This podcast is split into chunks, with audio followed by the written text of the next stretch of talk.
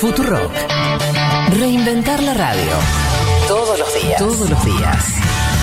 En España, desde el Partido Popular y Vox, critican la aparición de un rótulo contra la monarquía durante la emisión en la cadena pública. Con el texto de Leonor se va de España, como su abuelo, se comentaba una noticia de que la heredera del trono va a estudiar en Gales. Fue una referencia al exilio de Juan Carlos I que se marchó a Emiratos Árabes Unidos ante la creciente ola de escándalos de corrupción en los que estaría implicado. Desde Radio Televisión Española se publicó un comunicado oficial en el que anunciaban que van a cesar a los responsables de ese rótulo. La Administración lamentó el error y reafirmó su compromiso con las instituciones del Estado y la monarquía.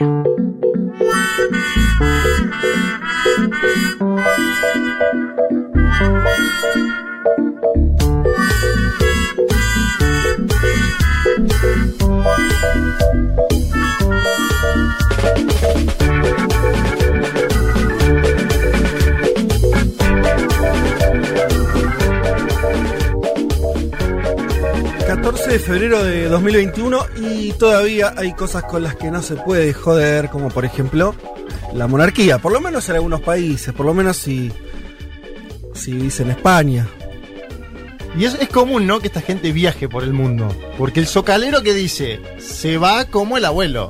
Podrá haber puesto como el bisabuelo, como el tatarabuelo. Hay una tradición ahí medio esquiva, ¿no? De la monarquía española de quedarse en España. Qué linda mojada de, de oreja igual. Sí, pero perdió el laburo, ¿eh? Bueno, o sea, y es una- bueno. es- tirás un La- graph, te sale bien, Las valentías tienen su te, costo. te convertís viral en Twitter, pero Sí. te echan. Después Demuestra- tenés que ver si te contrata algún medio público, el diario. Demuestra, digo, mucha sensibilidad de parte de la monarquía Mucho. con el tema de que Juan Carlos, después de que lo hayan acusado de corrupción, se haya ido del país. Y por otro lado, ¿qué pasa si esta situación se da en otro país, ¿no? Donde un canal oficial pone alguna placa mínimamente crítica, bueno, en este caso con la monarquía, y echan a los pibes. Es- eso es lo más grave, creo, que los echaron directamente. Sí, echaron a, Be- eh, Bernat eh, Barrachina, que era eh, un guionista. O sea, hacía poco sería. No, no, no, no suframos tanto porque es alguien con cierta, por lo que vi, cierto prestigio, había trabajado en distintos canales. Hacía poco se había sumado a la televisión pública española. Duró poco su pase. Me parece que. No te digo que le va a convenir, pero me parece que. eh, en términos profesionales no sé si le va a ir tan mal. Me parece que es un precedente, sí, sí, un sí. precedente lindo. Se lo va a acordar. Tiene algo más para contarle a los nietos. Porque además, la sutileza del Graf, ¿no? Eh, porque no es que. El Graf no dijo nada. No, no dio una fake news. Claro. No dijo algo que fuera mentira. Simplemente equiparó la situación de la niña Leonor, de la nieta, con la del abuelo. Vos decís, bueno, qué sé yo.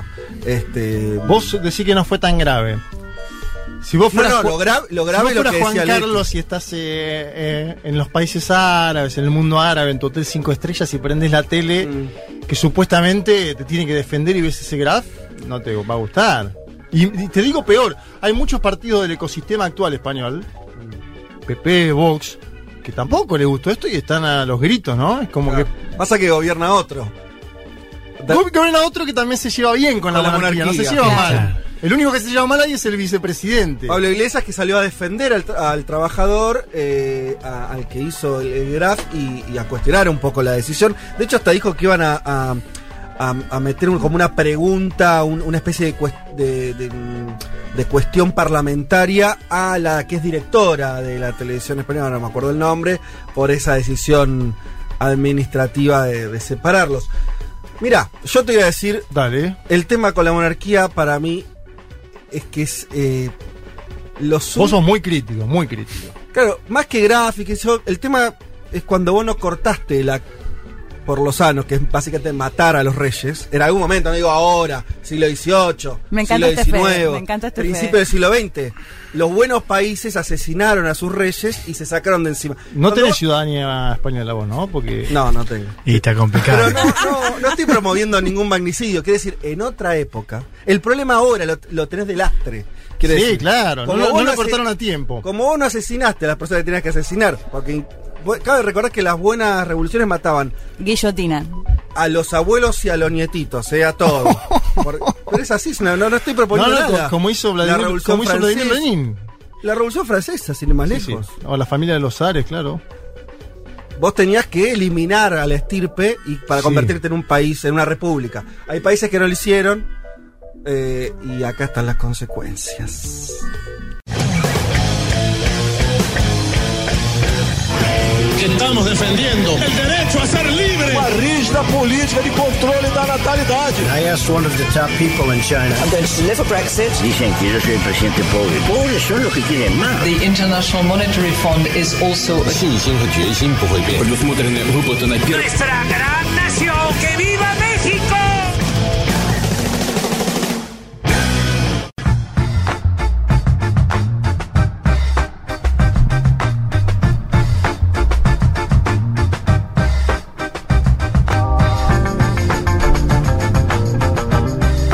Muy buen domingo para todas y para todos. Domingo 14 de febrero, Día de los Enamorados.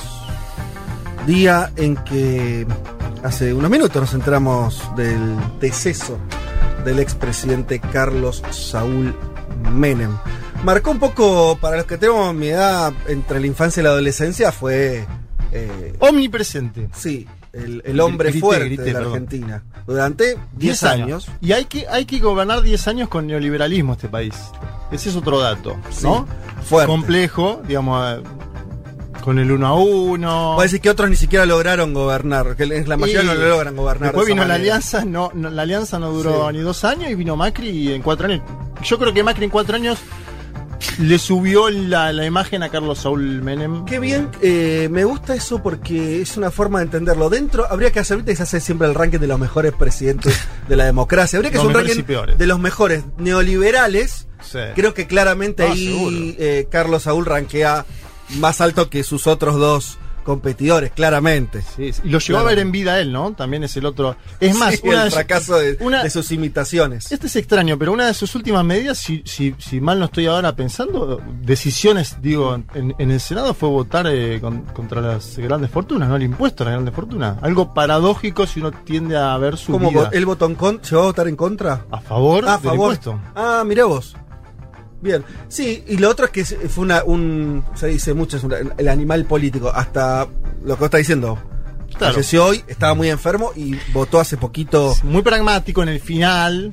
Sí, Y era pragmático en su vida. en los últimos años ya y a estaba. efectos, a efectos de este programa, creo que también explica ese éxito que ustedes, eh, digo, dentro de la lista de neoliberales, un presidente que como pocos pudo ser comprendido en un contexto global particular, ¿no? Digo, ¿Cómo es también, no digo, fue un presidente muy a tono con el contexto global, digo, muy Claro, referenciado total. con el mundo. Sí.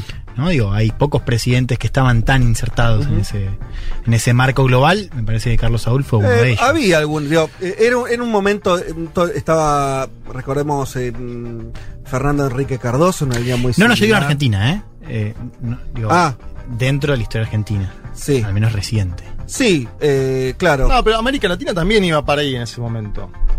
Sí, por eso estaba hablando Sí, de sí. Cardoso, pero Sí, de sí. Sí, sí, Fujimori. Era, era ese contexto eh, donde, sí, fue a fondo. Menem en ese sentido dijo, se cayó el muro, vamos para allá, Estados Unidos. hay, un- hay estudio que habla de... Venezuela. O sea, esto es una etapa neoliberal, ¿no?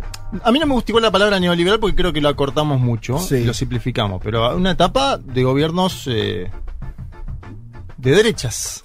Sí, qué sé yo, las categorías... eh, eh, mm, sí, fue una de las cosas... En términos de política exterior, hay un estudio que... ¿Vieron esos que... A mí me gusta mucho lo cuantitativo en ese sentido, pero algo a veces se explica que es cuánto alineado estaban las, en las votaciones de las Naciones Unidas respecto a Estados Unidos o no el gobierno, en este caso argentino. Es una forma de entender la política, de, Sí, de los sí. alineamientos eh, internacionales. En el caso de Menem fue altísima, Muy rápidamente. alto.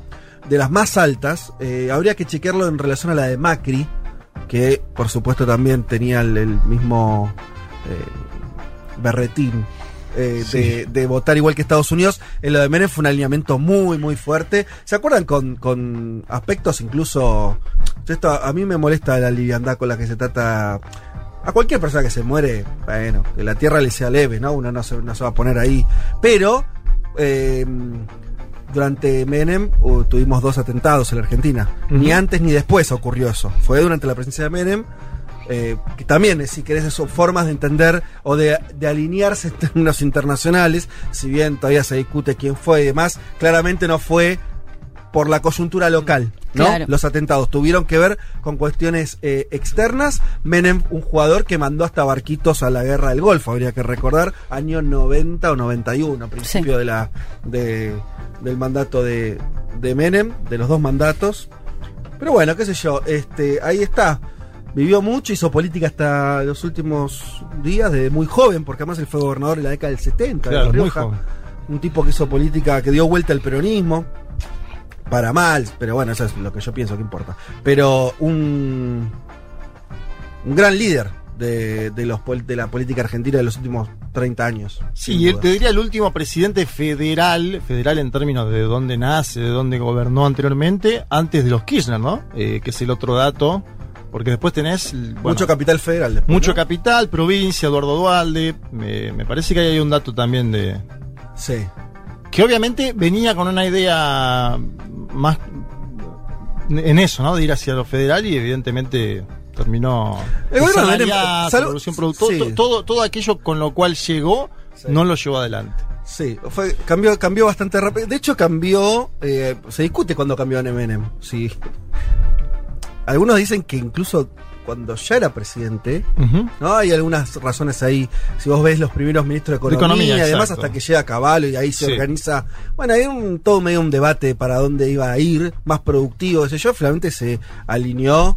Con, digo, la economía se la manejó el, el que había sido ya un hombre importante de la dictadura, como era Caballo y demás, eh, y alineó los patitos. Y Juan, eh, vos señalabas que ya había como unas condolencias de parte del sector libertario argentino, ¿no? Sí. Despidiendo a un líder o algo así. Sí, yo estoy infiltrado en unos grupos de libertarios y hoy estaban. Qué estaban lindo muy- eso. Y que estaban dolidos. Estaban muy dolidos, sí. Claro, es- porque Menem fue más en, en esas cabezas, quiero decir. Sí. Fue más libertario que hasta que un Macri, por ahí por el tema del uno a uno, como la idea de medio de la, hasta de la dolarización. ¿Será por eso? También, pero es casi un mito, digamos, ¿no? Al margen de la cuestión de política económica, que hay como un recuerdo, un recuerdo raro, porque es un recuerdo que es más por digo, voces ajenas, por leer, digo, no, no por haberlo vivido. Ah, porque son muy, muy jóvenes. Claro, decís, sí. Lo que sí, estás sí. hablando. Sí, sí, sí. Ok. digo, no, no, ninguno de esos vivió esa época, nacieron al final de esa época, pero sí te da del mito Menem como, un- como el único presidente liberal en serio, que además era peronista, lo cual tenía su...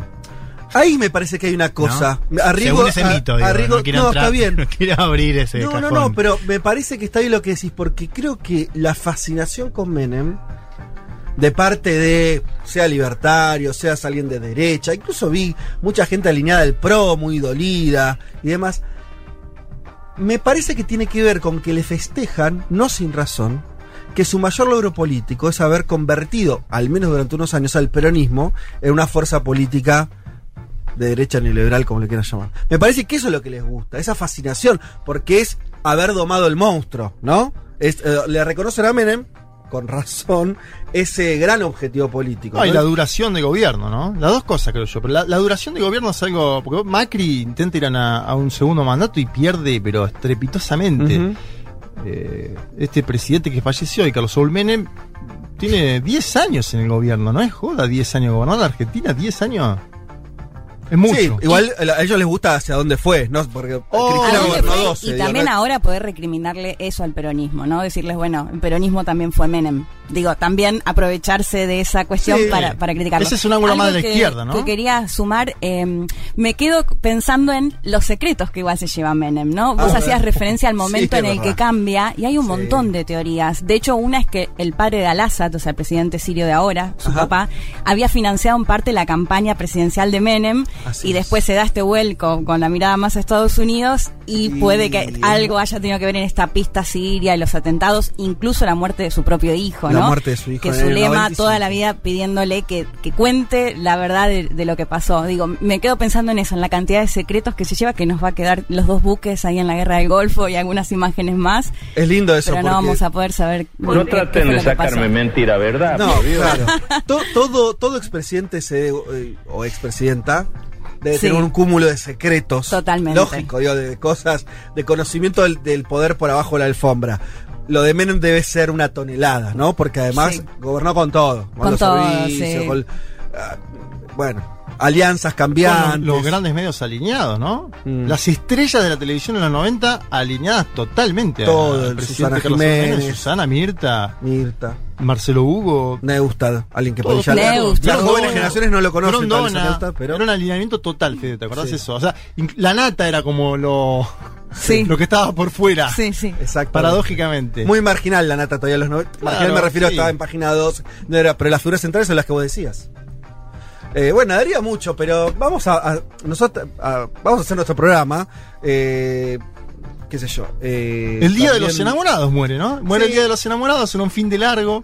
Muy carismático, eso no se puede negar. Déjeme muy, decirles. Muy seductor. Déjeme decirles como alguien, creo de esta mesa soy Que el no, que no lo podemos negar, esa es una faceta muy sí, importante. La sí. chaquetita de Carlos, podría ser. No, no, nunca tanto. Chaquetita de- nunca tanto. Pero déjeme decirle a, quien- a los jóvenes que nos escuchan, por lo menos que sean más jóvenes que yo, creo que en esta mesa soy el más, este, el que vivió más años bajo el, el menemismo con conciencia política. Sí. Eh, traten de evitar la nostalgia eh, facilista. Fue una época de mierda. un Totalmente. gobierno muy horrible. Eh, fue una, de una chatura también en términos culturales, de, eh, de destrucción de lo que podíamos llamar país en muchos sentidos.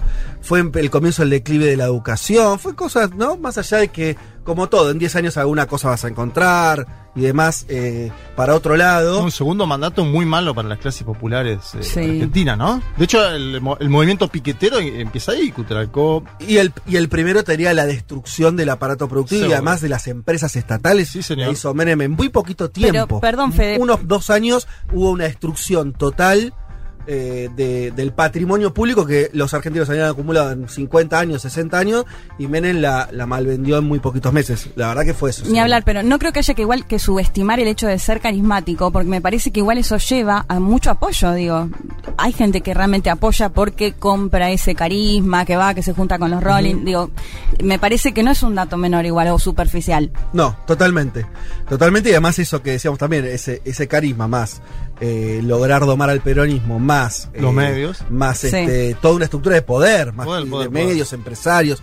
Eh, bueno, fue, fue muy, fue- hubo mucho poder ahí, ¿no? Sí. Concentrado eh, en varios años. Así que bueno, en fin, eh, dicho todo esto, pues pasemos a vender nuestro programa, del cual, eh, bueno, tenemos en estos en estas horas no sé si el ocaso definitivo o todo lo contrario de otro carismático no vez estamos hablando de él no manejó la Argentina sino la primera potencia del mundo no 10 años apenas 4 pero eh, Trump zafó de su segundo eh, impeachment salió absuelto si bien hubo más gen- más eh, congresistas que votaron en contra que a favor, se requería una mayoría especial que no se alcanzó, por lo tanto Trump zafó. Pero esto ocurrió hace unas horas nada más, todavía están ahí discutiendo en Estados Unidos si esto fue, si estuvo bien el juicio Sí. político, no estuvo bien. Bueno, de esto estaremos hablando eh, en un rato también. Ah, Quiero decir que hay muchos temas de las últimas horas que vamos a estar contándoles, pero me gustaría que hagamos rápidamente, porque nos fuimos con esto de,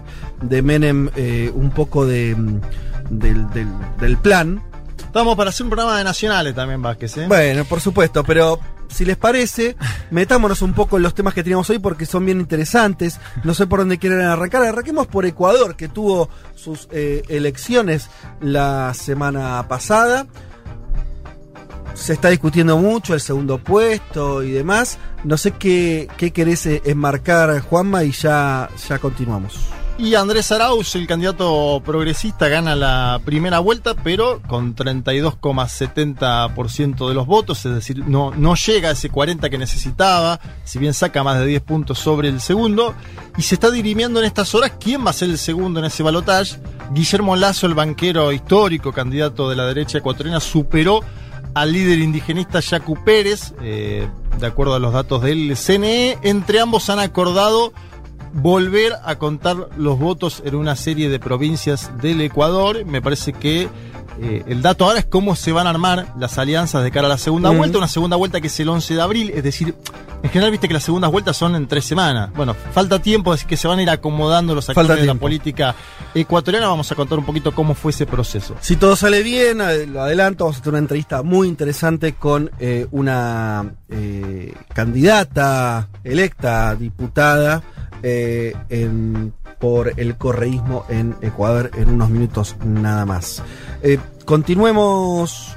Leti, vamos a hablar de algo que. Hablemos de lo tuyo porque eh, este, son esos temas que, que me gusta cuando lo tocas porque es otra temporalidad Totalmente. pero siempre de una manera eh, está hablando de algo que nos pasa ahora. Guerras del opio. Sí, guerras del opio, que fueron dos, pero vamos a hablar sobre todo de la primera, que en realidad es la más relevante. Eh, porque como vos decís, primero que genera una repercusión que se llaman los 100 años de humillación post guerra del opio en China, o sea, digo, para que tengamos en cuenta lo importante que fue esta guerra, y que incluso, bueno, ya lo vamos a escuchar al especialista con el que hablé, él me plantea que las guerras del opio, de hecho, fueron en parte también la repercusión de la postmodernización, o sea, modernización y lo que conocemos hoy en China, o sea, que es clave estudiar o saber, conocer lo que fueron las guerras del opio. Bien, porque además esto, esa guerra del opio que tuvo su eh, cuestión central en China, eh, nos sirve también para seguir pensando, digo, Sí. se, se- se liga con la cuestión geopolítica actual en relación a ese mismo país. eh, y también la idea de Occidente queriendo entrar a China, que básicamente es lo que explica la guerra del opio, ¿no? Totalmente. no estamos tan distintos al final de las cuestiones. Y de esto nos va a hablar Juan Elman sobre los primeros movimientos de Biden, del nuevo presidente de Estados Unidos, justamente hacia China.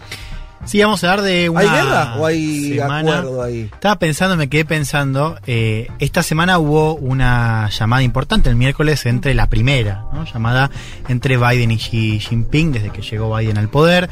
Dos horas eh, hablaron varios temas en la agenda, la cuestión de los uigures en la provincia de Xiangan, la cuestión de Taiwán, la Mucho situación. tiempo, dos horas, ¿no? Es Eh, bastante, claro, pero había es una hablar. agenda eh, robusta. Es una, una eh, llamada, y, y por esto me estaba acordando, que llega una semana después de un primer acercamiento entre los eh, ministros de Relaciones Exteriores. ¿No? Y me acuerdo que en esa llamada, eh, lo que él dice, lo que dice eh, el ministro de Relaciones Exteriores chino, es, según eh, eh, difunde China, la, la- su, su prensa tal es, nadie va, va a poder impedir la rejuvenación de la nación china, ¿no? Mm. Que habla un poco de toda esta narrativa Sí.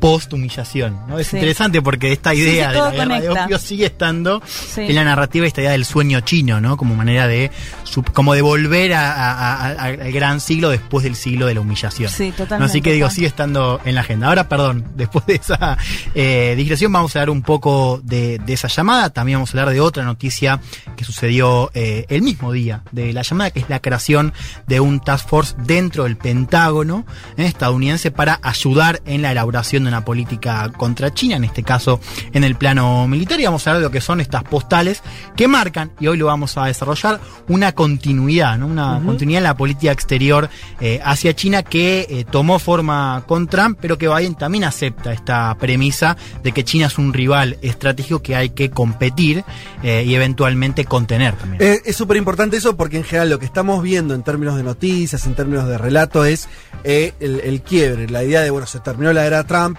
empieza la era de Biden, eh, los demócratas con una agenda completamente distinta, lo cual alguna, algún viso de realidad tiene, pero vos ya nos vas a mostrar una cuestión bien estructural, si las hay, que marcó la era de Trump también, que es enfrentarse con China, y vos me estás diciendo continuidad, no cambio. ahí. Totalmente. Bueno, como ven, eh, un montón de temas interesantes, eh, centrales, creemos nosotros, eh, de aquí a las 3 de la tarde. Ya volvemos. Vamos a escuchar eso, ahí, ahí va. Un poquito de música con The Cure haciendo Lullaby.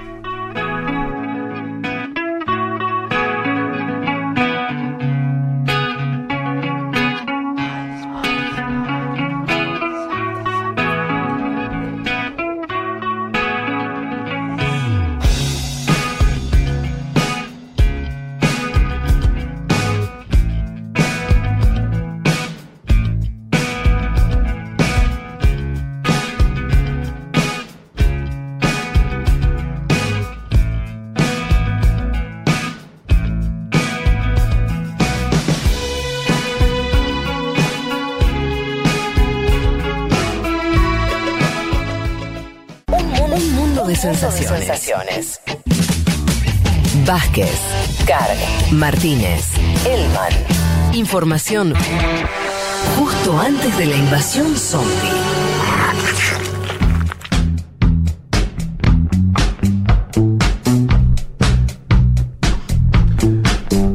Bueno, muy bien, aquí estamos hablando sobre San Valentín. Anti San Valentín vengo a enterar que existe también. Bueno. Eh, Parece que hay un día de los amantes que es el día previo a San Valentín. Bueno. Ah, De hecho, ¿es ayer así? yo, vi, ayer yo vi algún noticiero y había, estaban encuestando gente ahí por San Valentín. Y había un muchacho que dijo, no, no, nosotros no tenemos nada que ver, ¿eh? No. Sí, claro, ¿viste Pescado esos, así, móviles, esos móviles? Sí, No, señor. esos móviles hay que prohibirlo. Bueno, vamos a meternos eh, en lo nuestro. Vamos a hacer un pequeño panorama de algunas cuestiones que estuvieron sucediendo en el mundo en los últimos días. Les decíamos entonces, para por ahí si alguno no, no estuvo viendo las noticias, Donald Trump fue absuelto en el juicio político por el asalto al Capitolio. Ustedes saben, eh, allá por enero, en este, este programa que no estaba en funciones, eh, eh, 6 de enero. tuvo tuvieron la, la idea de decir los que apoyaban a Trump, ¿qué tal si tomamos el Congreso ya que la- el resultado electoral no nos gusta y vemos qué pasa? Esto, como ustedes saben, también incitado por el propio Trump. Unos días después, sobre todo lo- el Partido Demócrata dijo, nos parece que esto no puede pasar así como así. Tenemos un presidente que incitó a, eh, sus partidarios a luchar en contra, cuando el resultado electoral ya estaba decidido, más allá de que Trump seguía con algunos, algunos intentos judiciales, eh, hay imágenes incluso del propio todavía presidente de Estados Unidos que estaba siguiendo la movilización. Sí. Algún- unos datos bastante... Dio un discurso ese mismo día llamando al Capitolio directamente. Así es, algunos datos muy certeros de que él estaba vinculado orgánicamente con lo que estaba ocurriendo en, en las calles en Washington y después adentro del edificio del Capitolio. Bien, esa fue la base de acusación eh, eh, a Donald Trump, que también tenía una característica que fue la que los republicanos cuestionaron, que es, le hicieron un juicio político cuando ya no era presidente. Claro. Y entonces ahí se atajaron varios republicanos para decir esto no es eh, legal, etcétera. Vamos primero a los números rápidamente. 57 eh, senadores, 50 demócratas y 7 republicanos declararon culpable a Trump y conformaron una mayoría frente a los eh, 43. Pero hacía falta, eh, le faltó 10. 10 10 faltaban, ¿no? 67 10 senadores. para, por la, obviamente, para juzgar, condenar a un presidente es una, una mayoría especial que no se logró. ¿Cómo quedaron? rap- cuento esto nada más. eh, quedaron repartidos de esta manera. Esa mayoría, 57 senadores, nunca en la historia había participado en un juicio a un presidente tantos congresistas del otro partido, ¿no es cierto? Esto es la primera vez que están eh, bipartidaria la acusación. Aún así no alcanzó. De los que votaron por la absolución de los republicanos, de todas maneras tenés unos cuantos que dijeron, Mm, el propio líder de la bancada, sí. que dijeron lo que hizo Trump fue un desastre, está mal moralmente, Te- pero no se lo puede acusar formalmente. Te puedo leer porque es interesante Decilo. eso. Lo que, lo que dijo Mitch McConnell. No hay duda ninguna de que el presidente Trump es práctica y moralmente responsable de provocar los acontecimientos del día. No hay duda al respecto. Pero se había especulado igual con que McConnell vote a, fa- eh, di- sí, a favor de encontrarlo culpable, ¿no? Sí, finalmente no lo hizo, pero ensayó esta respuesta que, que traía Elman como para posicionarse en un lugar distinto a los eh, congresistas completamente fan, o sea, que apoyan a Trump y salieron a decir no, no se puede, no- bueno, se puso en un lugar intermedio, lo cual habla, y esta va a ser lo, lo, lo- lo otro que, que quería contar, sobre de qué, cuán está partido el Partido Republicano, tema que vos ya trataste, eh, Juan, el domingo pasado, Mm. eh, y, y que bueno, justamente tiene, tiene que ver con esto. Agrego a lo que vos hablabas de, del líder del Senado republicano, lo que dijo, por ejemplo, el ex director de comunicaciones de la Casa Blanca, Anthony Scaramucci, que dijo, creo que lo que ha sucedido en los últimos tres o cuatro días ha fortificado a un grupo muy grande de personas que cree que si los republicanos del Senado no condenan a Trump, el partido se va a dividir en dos pedazos. Y esto es algo que ronda, habrá que ver después. Sí, hace tiempo venía esa, pero ¿te acordás que era Trump va a armar un tercer partido era la idea, ¿no? Sí. Y ahora me parece que son más, son más los otros, los disidentes internos, que creo que son a esta altura pocos, Sí. me dirá Juan Elman, los que podrían armar otra formación más de centro derecha. Bueno, pero como sea, me parece que ahí hay todo un debate que va a seguir. Por eso lo tratamos el domingo pasado, porque yo lo traigo de vuelta acá, porque la votación en el Senado de absolución de Trump, con esos siete senadores que igual lo- los condenaron, lo que dijo el, el líder del Senado republicano, habla de que ese estado de debate va a continuar. Sí, totalmente. De, de hecho, no sé si lo vas a decir, Fede, pero la respuesta de Trump cuando se conoció que había sido absuelto es, bueno, acá no se muere nadie, o sea, no, no pasa nada. Mm. Acá nace, de hecho, como un movimiento, ¿no? Un poco en referencia a lo que decía Juanma. Sí, por eso. Ahora ves un Trump triunfalista que dice, me absolvieron. Sí. Son La los demócratas que me persiguen, ¿no? Que Sí. fue el mismo Sí, discurso pero eso no es verdad. que argumentó antes. Bien, no, no, digo el discurso de él. Por eso, el discurso de él está claro. La realidad es que están partidos los republicanos. Partidos en, en- en partes iguales, no. Pero hay algunos cuantos que se animaron a condenar a otros republicanos. Eso es un hecho bastante excepcional. Y lo otro que hay que ver por lo que están analizando eh, o por lo que salen a decir algunas figuras. eh, te agrego a Ivan McMallin, que es el líder republicano que tuvo distintos cargos también durante la presidencia de Trump, la idea de que hay sectores del Partido Republicano que se están radicalizando y amenazando la democracia. Son declaraciones fuertes. Eh, lo que algunos dicen que hizo Trump también para salir absuelto es amenazar a muchas figuras del Partido Republicano actualmente en el Senado, senadores diciendo si vos me votás en contra, yo voy a apoyar a tu rival Mm. en términos locales en, en tu estado y las próximas elecciones te desbanco. O sea, está todo eso. Que ahí es muy probable que es, em, o sea, es, es- contrafáctico porque no sabemos lo que va a pasar Sí. a futuro, mejor dicho, pero con el apoyo de Donald Trump, que todavía tiene las bases de su partido, es probable. Yo diría que hay que esperar por ver un Donald Trump que ahora está afuera de las instituciones, afuera de Twitter. ¿No se lo devolvieron la cuenta todavía? No, eh, eh, pero ¿Qué fíjate pasa? que silencio. No, No, eh, tiene Twitter y no se lo salió a decir que no es que en su política no hay no está no existe la restitución. No sé. Bueno, una segunda cuenta con otro nombre. Se o sea, con el mismo ¿no? nombre y le agregue algún Donald número. No, pero bueno, una cosa, hay que ver si, si Twitter lo, lo absuelve también o no, qué sé yo. Pero lo que voy es, no lo veo con todas las cartas, ¿eh? A mí me parece que está, como hace Trump siempre, como se juega en el truco, viste que vos decís, tengo 40 Pero lo y favoreció, 36. esto, Fede, pará. Sí, Ah, ¿Lo pero favoreció? ahora- No, no, yo no, no, ¿No? no, no compro esa. Bueno, no la me compro gusta tan el debate. fácil. No, no la compro Pero tan fácil. 2000 Para mí, dos 24. absoluciones en un año y una afuera, una afuera, habiendo tomado el Capitolio, que es una de las cosas más graves en términos institucionales, es una es un triunfo para Trump. Otra cosa que pasó, lo dice María Esperanza Casullo en el newsletter de Cenital, eh, que leí hoy, no sé si fue enviado, si es de hoy. Sí, creo que es de hoy. Sale hoy, sí. Sale hoy. Eh, hubo durante estos días, los demócratas del Senado fueron muy duros a la hora de mostrar los videos y las acusaciones para demostrar la complicidad de Trump en el asalto al Capitolio. Y con esto te agrego otro dato de encuestas. Dentro de la base republicana, la toma del Capitolio en sí no, no tiene buena prensa. No es un hecho que re- re- a En reivindicar. la por- base, Sí. Elman dijo lo contrario la semana pasada. Los números dan cuenta que. Una que mayoría apoya. Sí, era 45-43 la encuesta Bueno, de YouGov esa semana. Está bien. Muy pareja, Pero muy pareja. A lo que voy es, no es una mayor, yo no, no llamaría. No es una mayoría rotunda. Ahora estamos hablando de apoyar. Sí, algo muy grave. Una insurrección. Sí, Vos preguntás cómo se paran ante, el- ante la cuestión del impeachment, por ejemplo, Sí. y una mayoría rotunda, más del 90%, está en contra. Esto es análisis político, habrá que ver lo que pasa. Mi análisis es, esos números que son muy flaquitos, que son muy... No tenés una mayoría... Finos. Muy finitos, dentro de la base republicana. Sumás el posicionamiento de estos siete senadores que lo condenan. El líder del Senado que, que expresa una opinión, me parece, también más grande de...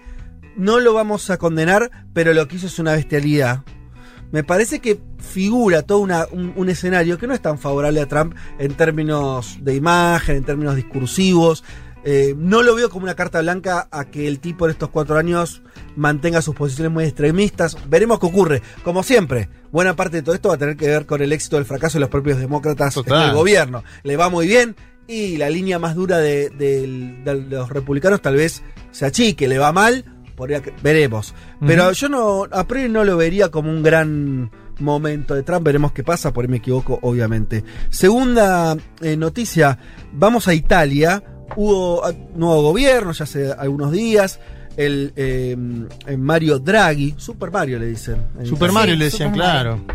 Nuevo primer ministro, no vamos a hablar, eh, no en esto, ameritaría una, un- una columna, un eh, espacio más extenso sobre la política italiana, pero básicamente yo diría, no hay novedad, sigue el sistema de político destruido, siguen poniendo a primeros ministros que son más técnicos que políticos y sobre todo el gabinete, cuando es el gabinete hay una mayoría... Llamativo la conformación de, De alianzas, ¿no? De Eso to- todos los por partidos. decir. Hay un detalle partidos. ahí que, digo, si bien es, es- es cierto esa descripción, es verdad que esta es una coalición muy amplia, lo Con cual todos. para muchos fue un dato positivo, porque Mm. vos tenés desde Movimiento de Cinco Stelle a la Liga de Mateo Salvini, a la centro izquierda, a la centro derecha. O sea, está casi todo el arco Sí. político en, en este gabinete. Digo, si uno mira la, la- cómo se conformaron las coaliciones anteriores, esto no es un detalle menor. digo, A mí, para mí habla de justamente la inexistencia de un sistema político coherente que vos tengas Sí, que recurrir sí, una, sí. una a- Sí, sí. desde la liga Mm. A eh, Movimiento Cinco Estrellas, al, par- al Partido Demócrata, o sea, ahí lo que pasa Y es que aparte no hay- queda buena parte. No hay política y Queda buena, Juan, queda buena parte del gabinete sí. de Conte. Queda buena parte del gabinete de Conte. Sí, con lo sí, cual sí. es, es, eh, la liga ahí queda, entra como socio minoritario, me parece. Para terminar con la noticia, me parece que sí, el punto central de todo esto es que no va a ser un gobierno más. ¿Por qué? Porque va a administrar una cantidad de plata que le va a caer, porque ahora los países europeos van a tener la ayuda de la Unión Europea después de la catástrofe pandémica. Entonces, Sí. según los números que van eh, circulando, Italia va a recibir 85 mil millones de euros como donación. La, la deuda de. Argentina eran ¿Cuánta 50 plata? mil millones que tomó Macri. 85.000 85 mil millones de, De euros, aparte, que es un poquito como más. donación, o sea, guita que no vuelve. Tomá Bueno. para hacer, eh, hacer lo que lo que quieras, no tenés que devolverlo. Y 120 mil millones, además de los 85 mil, que en préstamos con un interés muy bajo, también subsidiado por Sí. la Unión Europea. O sea, es una masa de plata, desde la Argentina difícil de, de- de- de imaginar, eh, y que este gobierno, en buena medida, administraría. O sea que puede ser un gobierno poderoso, así como un gobierno muy poco, con, con una extensión política tan grande que vos decís, bueno, ¿qué significa? ¿Cómo está parado en términos ideológicos? Muy difícil de ver, va a manejar una torta de plata. Sí, un, un detalle que es eh, esa, un apunte, ¿no? Esa cuestión de los fondos fue el motivo por el cual cae el gobierno de Conte, ¿no? Esta Claro. idea de Mateo Renzi retira su, el apoyo de su partido porque tenía algunas eh, dudas respecto a cómo se iban a gastar los fondos. Italia fue el país que más recibió, es una torta de plata, como vos decís, y había un cálculo dentro de esa, de esa gran cantidad de plata desde la Comisión Europea es que bueno, que Italia tenía que usar esa plata para de alguna manera hacer reformas que tengan que ver con su sistema judicial y con su sistema de pensiones. ¿no? La, pregunta es si Mario Draghi va a ser el primer ministro que lo haga y cuál va a ser la respuesta social a eso. ¿no? Yo seguiría esa, esa cuestión de cerca. Eh, así que ahí sigue la crisis política italiana también, porque ahí habría que decir, como se habló acá, no quiero seguir nombrando al, al, al expresidente recientemente fallecido porque nuestro eh, eh, operador David Eskenazi vino, es a- susceptible, pero ya a, vino a decir no basta de nombrarlo. Digamos, eh, Porque no puede manejar la consola en el mismo momento. si hay un país que tiene una figura en paralelo a la del expresidente argentino es Italia, ¿no? Con, con Silvio Berlusconi. Sí, Su partido también está dentro de esta coalición, Forza Italia. sí. En fin, nada, desde los tiempos de Berlusconi, que tenía ordenado la política italiana, en esos tiempos el panorama político es de un caos eh, importante. Pasemos a, la- a nuestra región, vamos a hablar un poquito de América Latina, más precisamente de Bolivia. La noticia es que la Fiscalía de la Ciudad de La Paz imputó a un general por la masacre de Sencata.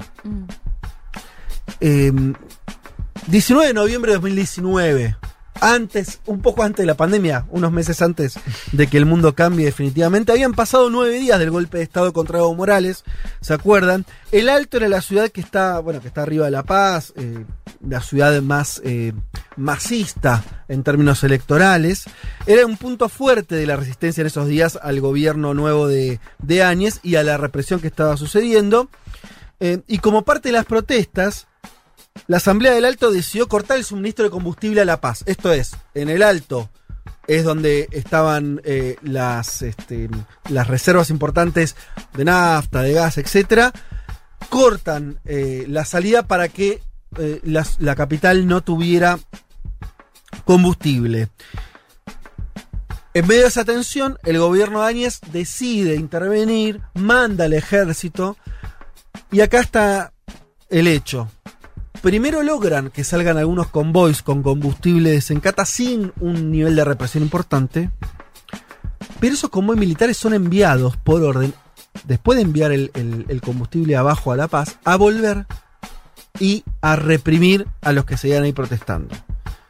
El saldo fueron de 10 muertos y 65 heridos. Por eso el nombre de eh, masacre, Masacre. ¿no? No se trata de una represión donde un policía se le escapó un tiro. Asesinaron a 10 personas, 65 heridos. Fue una masacre. Literalmente en muy pocas horas, además, eh, y, a la luz del día. Entonces, eh, después de todo lo que sabemos que ocurrió, elecciones, retorno del MAS al gobierno, la justicia que tiene esta cosa, ¿no? En general, más que un poder independiente, suele ser un poder funcional a otros. Activó la Fiscalía de la Paz y acusó a piezas claves de, de esta represión concreta. En principio le decía a, a este general Luis Fernando Valverde, general retirado que estaba a cargo del, del- del, eh, de manejar esta situación, pero también a Arturo Murillo, que era el ministro de Gobierno, y a Luis Fernando López, ministro de Defensa. Veremos qué ocurre. Qué Es una buena noticia, ¿no? Sí. Que llega un poco de justicia luego de ese golpe de Estado. Y yo pensaba dos cosas, eh, Juanma. Eh, hay un momento de. Es, es octubre, noviembre del 2019. Tenemos el golpe de Estado en Bolivia y la resistencia al golpe. Tenemos Ecuador, del cual vamos a hablar después. Octubre y las del protestas. 19, las octubre, protestas. mismo momento. Mismo momento. Y tenemos Chile. Yo no estoy diciendo que todo tenga que ver con todo necesariamente, pero qué momento ese de convulsión en la región, tan fuerte en términos de calles, de represión, de, de asesinatos. Sí. Impresionante ese, ese, ese contexto. Y no solo en la región, porque también en el mismo momento empezaban las protestas en Líbano, Irán. Bueno, en ahí me, mataste con la Pero correlación. el mismo, ¿eh? Ponele que el 18 de octubre arrancó en Sí. Chile y el 17 de octubre había arrancado en Líbano. Mirá, bueno, para ver algo cósmico, si querés. Antes de Sencata fue la de Sacaba. Vos estabas Claro. en Bolivia cuando fue la de Sacaba. Totalmente. que esas dos masacres fueron en 15 días. Y, y lo de Sencata, cuando yo estaba en La Paz, estaba la tensión, Sí, porque sí, sí. estaba el corte y la, la represión ocurrió un poquito después. Dos creo o tres que- días después. Dos o tres días después.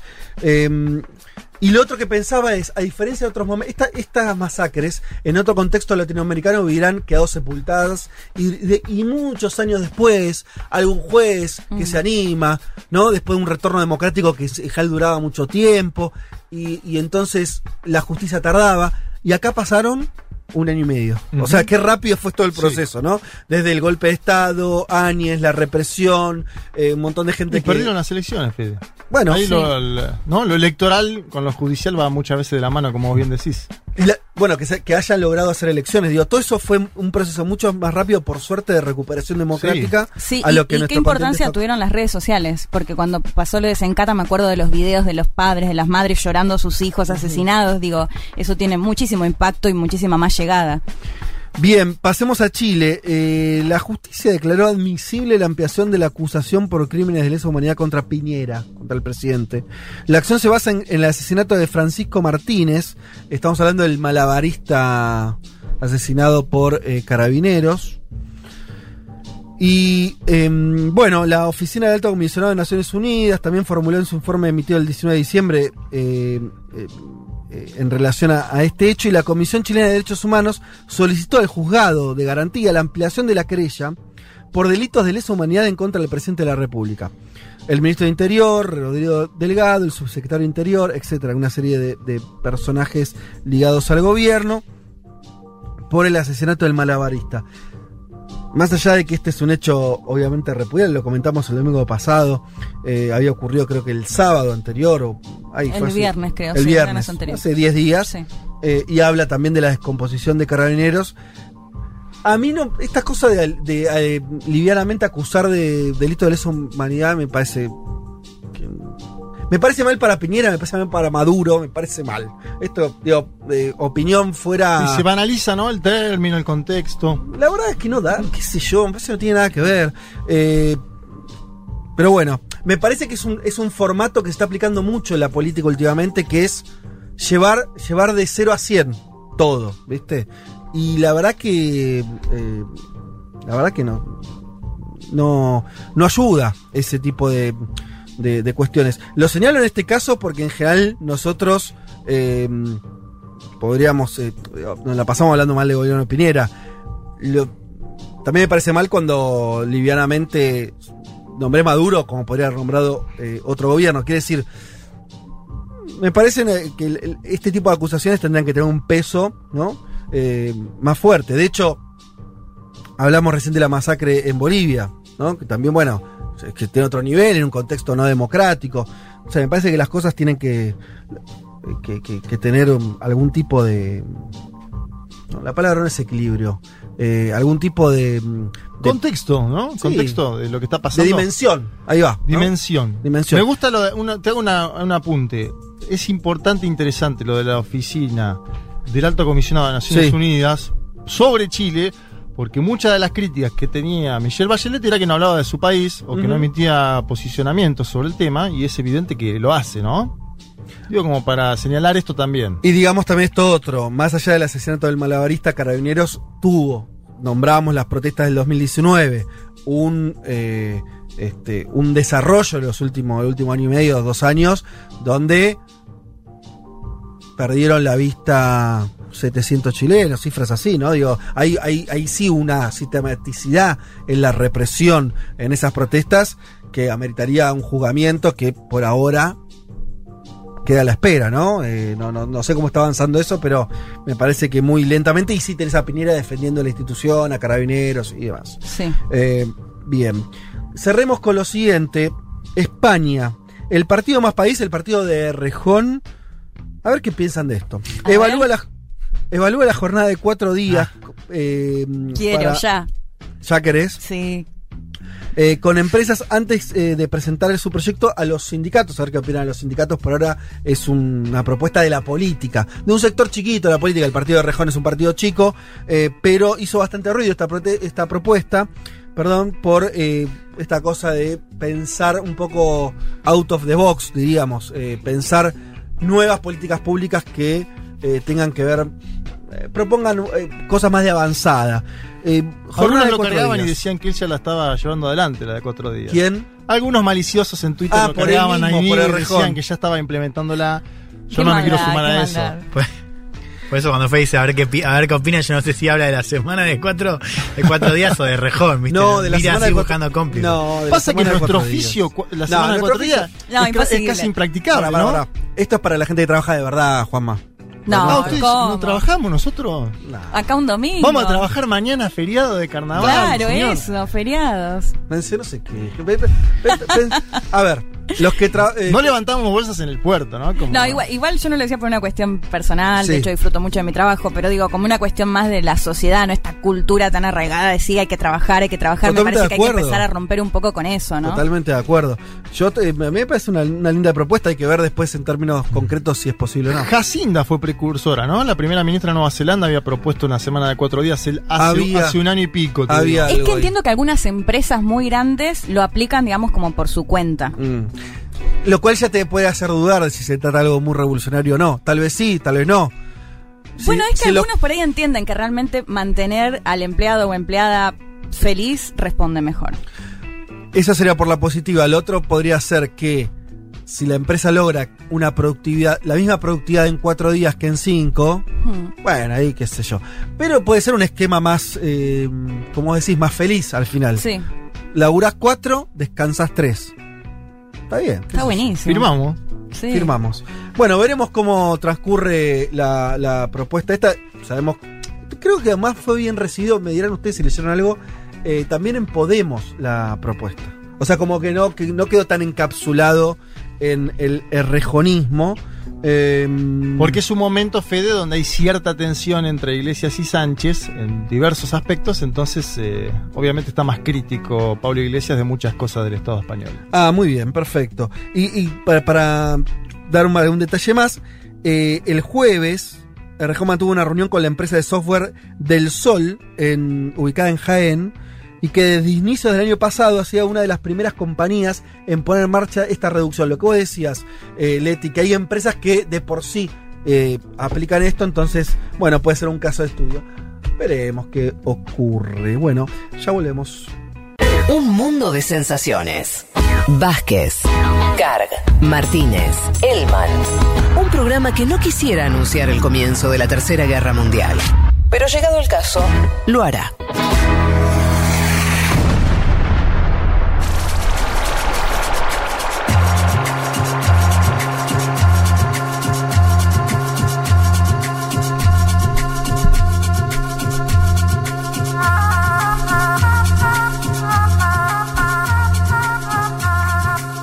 Muchísimos mensajes que están cayendo en la aplicación de gente que nos escucha.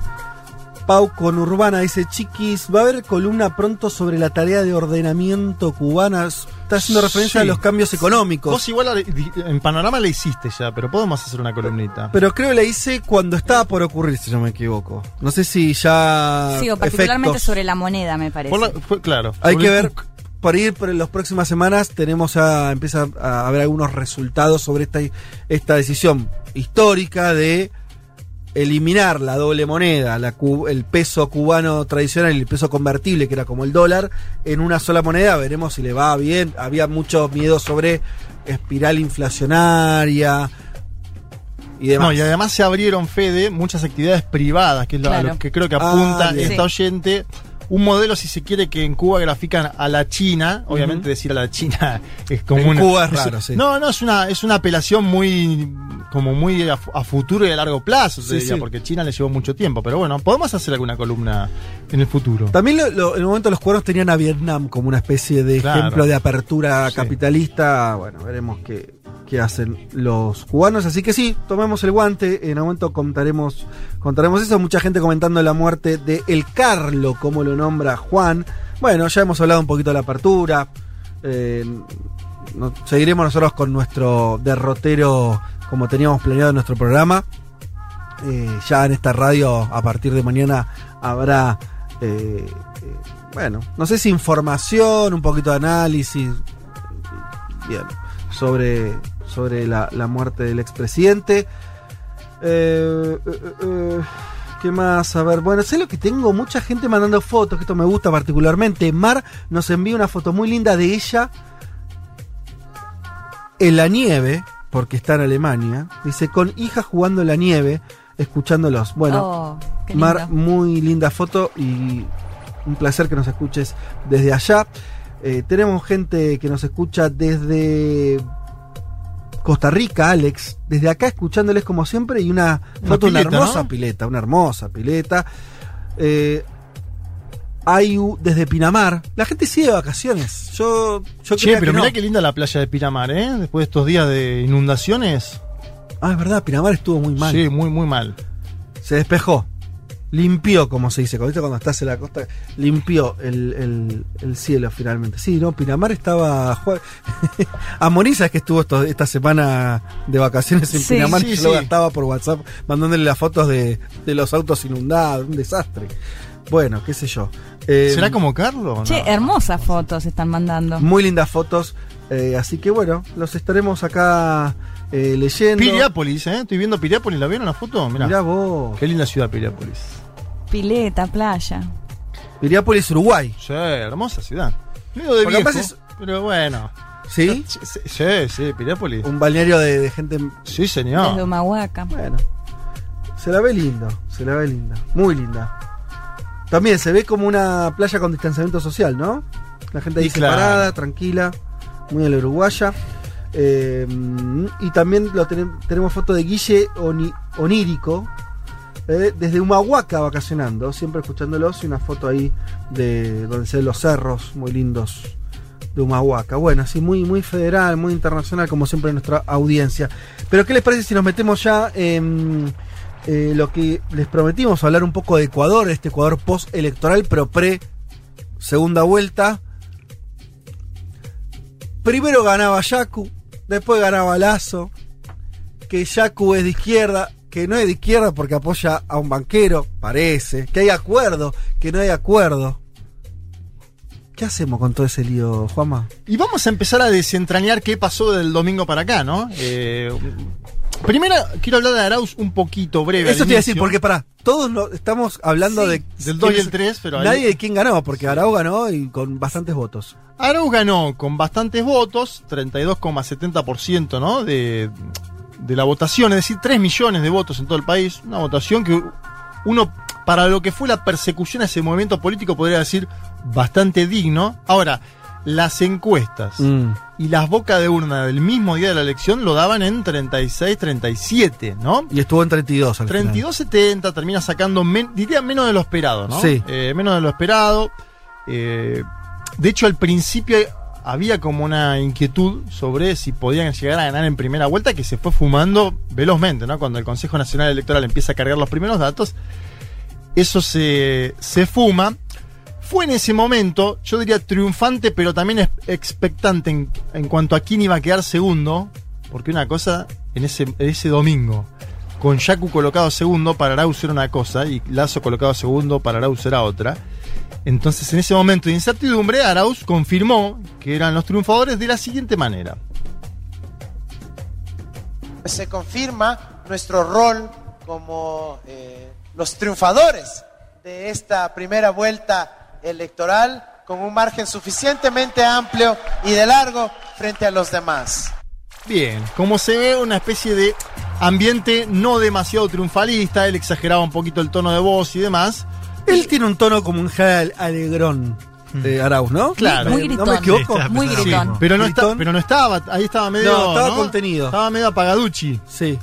Y de hecho hubo mucho hermetismo. Para mí, un dato del día, ese domingo, mucho hermetismo durante toda la jornada electoral por parte del búnker de Arauz.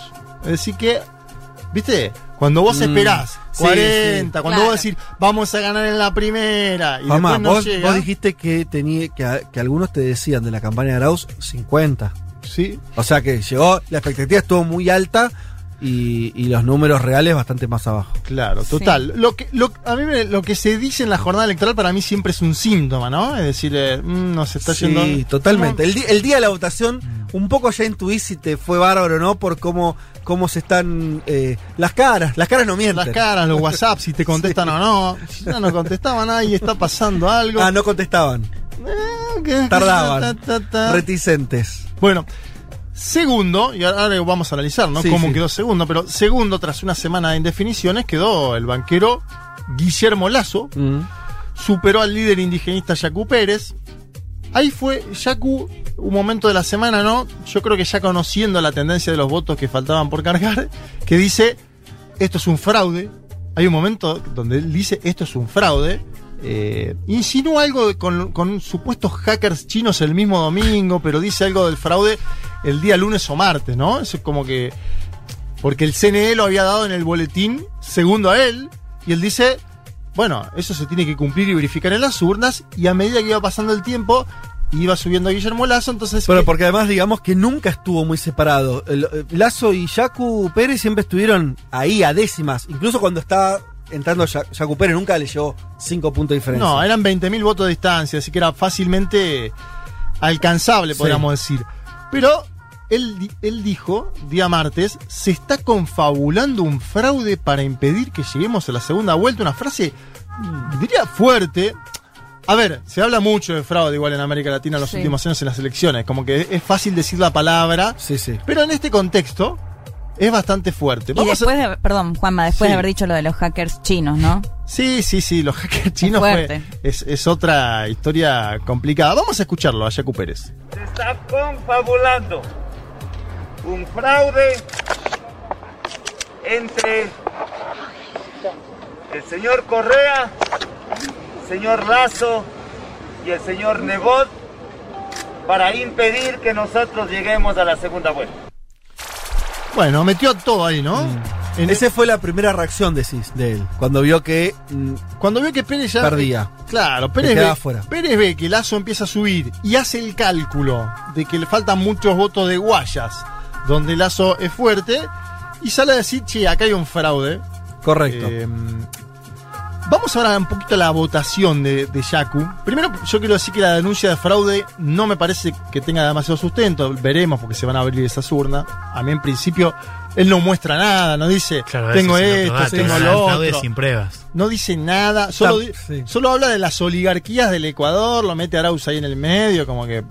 eh, obviamente, para, para Lazo y para Arauz, es mejor competir entre ellos. Eso es eh, algo evidente que ahora lo vamos a explicar. Sí. ¿Cómo se explica la votación de Jacu Pérez, la buena votación, cercana al 20%? Está bueno porque hablamos bastante de él hace tiempo, es decir, las y los oyentes lo conocen a Jacu Pérez. Desde el año pasado hablamos de él, lo cual está bueno. Eh, tuvimos ahí, me parece, algo como para destacar.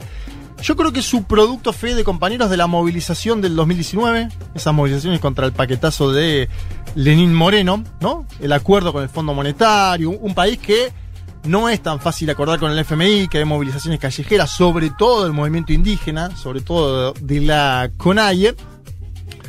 Y por eso también hay varias lecturas durante estos días, muchas notas, mucho análisis sobre la vuelta, una supuesta vuelta del movimiento indígena como un actor de peso en la política ecuatoriana. Me parece que está bueno destacarlo, eso, analizarlo. Eh, tuvo un discurso que empalmó ambientalismo, otro, otro eje del momento mundial, diría. Sí. Plurinacionalidad. Sí. Es decir, él supo mostrarse como un candidato que además me parece proponía futuro, ¿no? En un momento donde se debatía más el pasado del Ecuador eh, por parte Sí. de las otras campañas, él proponía futuro. Y de hecho, bueno, Perdón, y además una cosa que Sí. yo no sé si se dice mucho o cuán correcta es. Mi intuición me lleva a pensar que la desaparición, porque es una desaparición de- del espacio de Lenin Moreno, dejó vacante también, dejó en disponibilidad una serie de electorado que no era exactamente de lazo de derecha a derecha, que era, ¿no? Que podía ser un corrismo blando en un momento, que podía ser, ¿no? Como algo, un voto más de centro. Me parece que agarra Yacu algo de eso. Porque, porque Lenin Moreno en muy poco tiempo, Lenin Moreno ya va a tener una aprobación alta, Muy alta. ¿no, ¿no es cierto? Y, y se Sí. destruyó. Agarra un poco de eso él Y también. yo ¿no? creo que sí. Mira, Lenín Moreno saca 51,5 en el balotaje y la candidata de Lenín Moreno saca un punto y medio. Ahora. Ahora. Ah, claro. Es decir, hay 50 puntos ahí que están dispersos en Claro. varias listas. Podríamos decir eh, que también pierde Arau saca 32. Esa lista hace cuatro años había sacado 40, es decir, 8 puntos se pierden ahí. Por eso. Pero la derecha pierde también, porque Mm. Lazo Claro. con Nebot juntos sacan 20, cuando habían sacado 44 hace cuatro años. Me parece que hay dispersión total. Ahora vamos a comentar, aparte hay nuevos actores, además de Jacu Pérez. Juan Elman. No, él, eh, Fede decía esto del corrismo blando. Es, lo hago como, como pregunta para vos. ¿Es corrismo blando o es anticorreísmo? O, en- o en- o o- cómo lo ves vos? Digo, este, este es, este es electorado que se supone que pudo haber El de hacia- Pérez, decís. Claro, o sea, si no es de Moreno, claramente. Mm. Digo, y, y- y- y- y no forma parte del bloque de la derecha. Vos decías correísmo blando. ¿Es correísmo blando o es anticorreísta hoy? ¿Quieren que lo debatamos al final con Javier Herba? Porque ah, me, me Sí. está- quiero poner a otro actor en Dale. escena después al final. Me Dale. parece que está buena la pregunta, pero no, no la tiremos ahora, no tiremos los naipes No, antes no vamos a de tiempo. quemarlo, dale. Eh, bueno, muchos analistas empezaron a buscar más información de, de Pérez, empezaron las comparaciones con Ollanta Humala, lo debatíamos en el grupo. Salieron a la luz tweets contra Dilma, contra Cristina, contra Evo, contra Maduro. Es decir, hubo carpetazo digital veloz, ¿no? Sí, sí. En el momento Sí. en que Yacu Pérez estaba por pasar, hubo una especie de carpetazo veloz, fotos con el embajador de Estados Unidos. Sí. Salió toda la luz. El progresismo continental, la izquierda, sobre todo, diría, sacó eh, bueno, fuertes críticas a este líder indigenista. Lazo le pidió calma, este dato, atención, Lazo le pidió calma, le pidió tranquilidad. Yo creo que por ahí fue el momento que más se picó, pero tampoco se picó demasiado. Lazo le dijo algo así, no sé si te conviene pelearte tanto conmigo.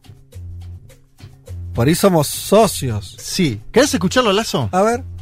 Yo creo que aquí no caben ni gritos, ni aspavientos, ni levantamientos de ningún tipo, porque yo tendré la interesa democrática de reconocer la diferencia, así se trate de un voto en contra, así se trate de un voto en contra. Y yo invito al candidato Pérez que mantenga la calma, que mantenga la tranquilidad.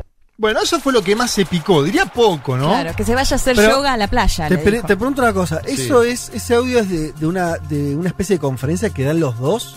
Porque hay No, un- no, no, no, no. Esto es previo. Eh, vos mencionás el acuerdo con el CNE que ahora vamos a ir a eso. Ah, ok.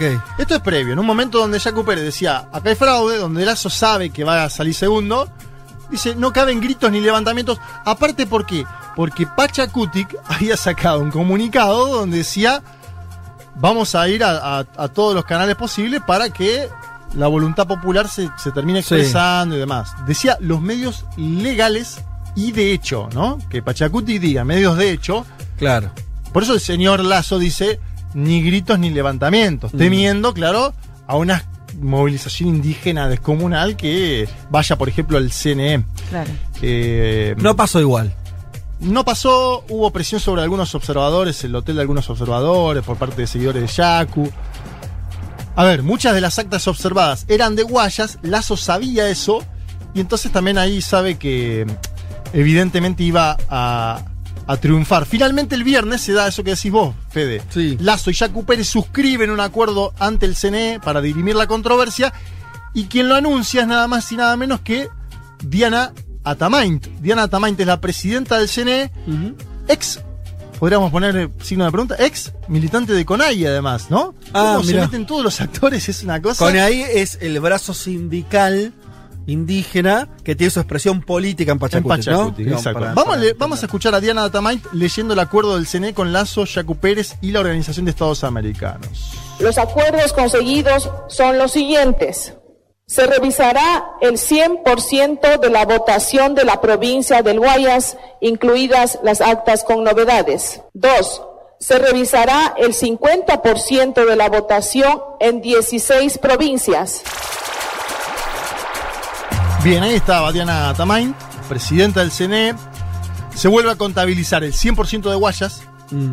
una de las provincias más importantes del Ecuador, y el 50% de los votos de otras 16 provincias, mayormente de la costa, ¿no? Todavía está ese proceso abierto. Sí, exacto. Pero todo es indicar que Lazo va a tener más votos ahí que Jaco Pérez. Yo pregunté a alguien de, la mesa chica de Lazo eh, y me dice, nosotros vamos a salir segundos. Esto es un hecho, tenemos los votos. También evidentemente ahí creo que Jacu Pérez eh, de alguna forma tiene que salir de esa denuncia de fraude que hacía. Dice, vamos a contarlo de vuelta. Como que salen los dos jugando, podríamos decirlo. Para mí también pueden estar perdiendo tiempo. Que es el otro, ¿no? En, una, en, una, en una segunda vuelta se ponen a pelear los dos o al menos a contar los votos y demás. Perdés tiempo de campaña, de marco de alianzas, de mil cosas. Hay una de las cosas que están ahí, si hay eh, surepticia, es si hay un acuerdo, eh, si empieza a haber un acuerdo político entre Jaco Pérez y Lazo donde, supongamos, lo más probable es que Lazo sea entre segundos y Jaco Pérez no va a apoyarlo ahí. Yo tenía para, no sé si lo querés escuchar ahora porque Sí, es el mismo sí, sí, contexto, no, pon- ponelo ahora, ponelo esa ahora. reunión que vos decís de- en, el, en el CNE, en el, eh, este, en el Consejo. Nacional Con- Electoral. Consejo Nacional Electoral, no me salía el, el término. eh, donde están las dos, están los dos mirándose la cara. Sí. Y de hecho no participa Arauz, que ahora después se debatimos. No participa Arau, participa es lo que dato. segundo y tercero, algo medio raro. La- y la OEA, y los observadores Y de la la OEA. OEA. Y esto di- le dice Jacu Pérez a Lazo. No caigamos en el juego del correísmo. Nosotros desde rato estamos aquí enfrentados y el otro está allá disfrutando de la trampa en la que nos puso. Perdón, candidato Pérez, solo lo interrumpo por un punto de orden. Yo no me siento enfrentado con usted. En ideas. En lo absoluto. En ideas, en Ya habrá ideología. tiempo para discutir sobre eso, pero hoy creo que usted y yo buscamos lo mismo. Transparencia del proceso y abundar en la legitimidad del proceso. Nuestras ideas, pues bueno, ya habrá momento para eh, eh, debatir. Lo, lo prendió fuego. Porque lo prendió fuego para sus bases, Sí. para las bases de, Claro. Jac- de Jacu Pérez, lo prendió fuego. No más, Guillermo. Lo prendió fuego. Bueno, me, me gusta el, el audio que trajiste. Pero al mismo tiempo lo muestran, para- me Sí, parece, se muestran a Jaco unidos, Pérez ¿no? muy, Muy muy, diciendo acá el problema es el correísmo, o sea, que no gane Correa Sí. y toda esa fantasía de que el otro no sé, bueno, no importa, pero, pero concretamente dice, bueno, che, acá no nos peleemos y Lazo agarra el guante y dice, no, y nuestras ideas no importa. Ahora, las bases de Jaco Pérez y los indígenas van a, van a suscribir un acuerdo con la derecha, bueno, no. Bueno, y- o, o si van a ir a votar, también es el caso, la pregunta, ¿no? Claro. ¿Cómo va a ser la participación? Quiero traer al cuarto actor y ahí vamos con la pregunta de Juan Elman. Javier Herbas, Javier Herbas, candidato de Izquierda Democrática, se afilió hace nada a este partido, eh, un empresario, eh, sacó 16 puntos, una bocha, una banda, mucho en Quito, donde se especula que pueda ser el próximo o uno de los candidatos a alcalde de Quito. Ajá. Hizo una muy buena elección en Quito y Javier Herbas queda ahí plantado. Algunas, algunos me decían, sí puede ser, y otros me decían, no, él quiere la presidencia, es un mesiánico. Bueno, Bien. La- Igual la- no la va a conseguir esta vez. Salió cuarto. no, no, salió cuarto, pero tiene 16 puntines. Sí, sí. Y era desconocido hasta hace nada, ¿eh? Ajá. Vamos a escuchar a Javier Herbas sobre los jóvenes y la política. A ver. A ver. Muchas veces han utilizado de manera despectiva el candidato TikToker, el candidato de las redes sociales. Yo estoy extremadamente orgulloso. Hemos logrado, y esto yo no he visto en ningún otro país, que los jóvenes se conecten con la política. Bien. ¿Y quién, este, quién es? ¿Estos votos qué son? Como tomando la, pregunta de Elman que es pertinente. ¿Es anticorreísmo los votos de, de? ¿Es un voto de derecha? ¿Es un voto más parecido a Lazo, más a Yacu Pérez? Algunos me dicen es un voto joven que antipolítica me los indican. Ajá. ¿No? Como que. O, o mejor dicho, antipolítica no. Jóvenes que no habían participado previamente de la política, que se suman, que se organizan, ¿no? Una. A ver, para definirlo a él, ¿a quién lo puedo haber parecido acá? Lusto. ¿No? Un tipo que es empresario o economista, en este caso Martín Lustó, que tiene algún apoyo de sectores de la juventud, que se muestra progresista en algunas cosas de derechos, que es más liberal en lo económico, ¿no? Un, un personaje Está bien. de ese estilo. Sí. Sumo, Juan, el mensaje de, de un oyente, Diego Albán, que dice el Ecuatoriano. correísmo ecuatoriano. Dice el correísmo blando se fue con Herbas por el discurso feminista, pro derechos, pro aborto, que lo tomó Herbas, que lo tomó Herbas. El correísmo blando se fue allá. Ya Ajá. saben el discurso de Correa sobre eso. Aporta Bueno, Diego está bien el dato, está bueno. También los jóvenes captan ese discurso, obviamente. Y esto me lleva a un dato que no había mencionado antes, pero que me parece fe de compañeros clave. Fue una primera vuelta, muy primera vuelta. Porque primero hubo dispersión de candidaturas, 16. Los dos primeros sacaron 52. Es decir, que quedaron 48 puntos afuera. Cuando los dos primeros sacan 52, quedará una parva. Y hubo cuatro candidatos que sacan entre 33 y 16 puntos. Habrá que ver si ahora empieza la campaña TikToker de Arauz, ¿no? Decían mucho. Eh, hablaba ahí con Jimmy Jairala, un periodista eh, ecuatoriano, y me dice, ahora Andrés Arauz se tiene que pintar de plurinacional, cercano a los jóvenes Sí. y con ampliación de derechos, dice. Ah, yendo a las matemáticas, Arauz necesita 18 puntos. O sea, que decir, él sacó 32. Sí, 17, 32, Está bien, 70. está Bien, por eso. Necesita sumar bastantes puntos. Sí. Los puntos de segunda vuelta no son los mismos que primero, porque vos puede bajar la participación. Entonces, la cantidad de votos que necesites para subir. Los válidos, los válidos va- valen más ahí. Pero a lo que voy, no es que quedó en 47. No, no Claro. quedó ahí, quedó lejos. Bueno, y hay bastante voto en blanco y nulo, ¿no? Hubo, puede- que hubo- puede- puede hubo jugar también. más de 10 puntos voto blanco y nulo que también puede jugar en potenciar a quien Claro. salga primero en la segunda vuelta. Pero Lazo o Yacu Pérez están en 20. Quiero decir, están Sí. muy abajo. Así que decir, no va a ser fácil para ninguno acumular. Yo no veo el escenario, no sé, es eh, tan claro en el sentido de decir eh, el que ganó la tiene muy fácil o el No. otro conjuntar el anticorrismo entre comillas, porque eso después es fácil eh, poner la etiqueta, no sé, después en la realidad cómo funciona. eh, también es muy difícil conjugar todo eso. eh, y anotemos una cosa más. Todo este, este corrimiento, yo insisto con esto, de Jacu Pérez eh, al- a- a- a- en tan buenos términos con Lazo, Mm. hay que ver eso cómo lo toma Pachacuti y, y la CONAI, ¿no? Eso.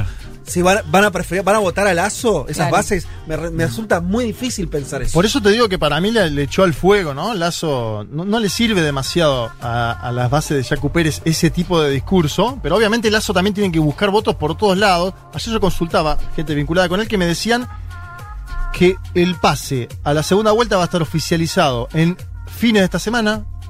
Tienen ese dato, que Ajá. va a ser así, que se van a abrir las, las, Sí. las- las urnas de Guaya y que ellos creen que es así. Y me dicen que va a depender la segunda vuelta de los acuerdos a los que lleguen con los otros candidatos. Que Javier Herbas dice, yo no voy a hablar hasta que esté el 100% de los votos. Llamaron a Herbas y Herbas le dijo, no. No. no, voy a hablar con ustedes hasta eso. Bien. Pero les pregunté, ¿piensan que es numéricamente posible ganar porque sacaron 20 puntos? Me dicen, sí, numéricamente es posible. Y desde la campaña de Aragón me dicen, lo que está pasando es lo que mejor nos puede pasar. El, me dijeron, lío de los segundos. Claro, Mm. claro. Lío Total. de los segundos. Así que bueno, me parece que hay Sí, no se desgasta Arauz. Mientras dure todo esto, Claro. el tipo está esperando ahí, no corre riesgo su participación en la segunda vuelta, los votos que tuvo Sí. los tuvo. tiene que cambiar su discurso y Sí. tiene que cambiar, tiene que acceder a esos votos de la juventud y de sectores eh, plurinacionales, progresistas eh, eh, de, de- de otro palo que no lo han votado. Me parece que escenario abierto, lo que sí hay una segunda vuelta de, comillas, modelos antagónicos, ¿no? Mm. Es mucho más nítido progresismo contra un candidato banquero conservador. Eso fue todo. Bueno, muy bien. eh, en un ratito nomás, si está todo ok, ahí estoy viendo a nuestra productora Yelén Verdinas que está estrenándose hoy con nosotros, digamos. Es verdad. digamos, Una gran también. incorporación del Sí. staff. Gran incorporación del programa. Eh, está intentando eh, una gran tarea de productor que es enlazar una telefónica internacional. Tarea no fácil. Si así lo logra, en unos minutos nada más vamos a estar en conversación con una protagonista de la política ecuatoriana. Pero para darle un poco de respiro y, y mientras que intente conseguir eso, ¿por qué no escuchamos un poquito de Charlie García? Ah, siempre, viene bien. siempre, siempre. Vamos a escuchar uno de los grandes clásicos de este muchacho. Un temita que hizo ahí. Con, Con alguien más, ¿no? Con una sociedad que también más o menos, un tal Espineta, se juntaron y hicieron Rezo por vos.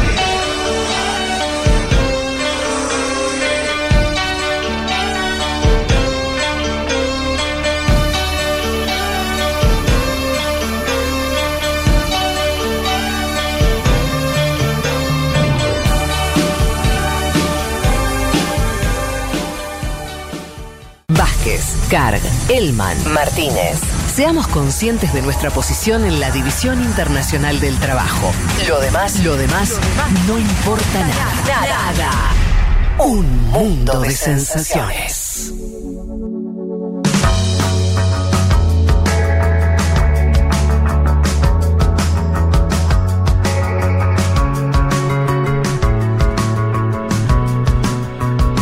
Bueno, como les habíamos prometido, para continuar un poco más eh, tocando el tema Ecuador y el escenario electoral, postelectoral de ese país, eh, estamos en comunicación con Yajaira Urresta, que es eh, candidata a la Asamblea por la Unión de la Esperanza UNES Lista 1 eh, por el distrito de Quito.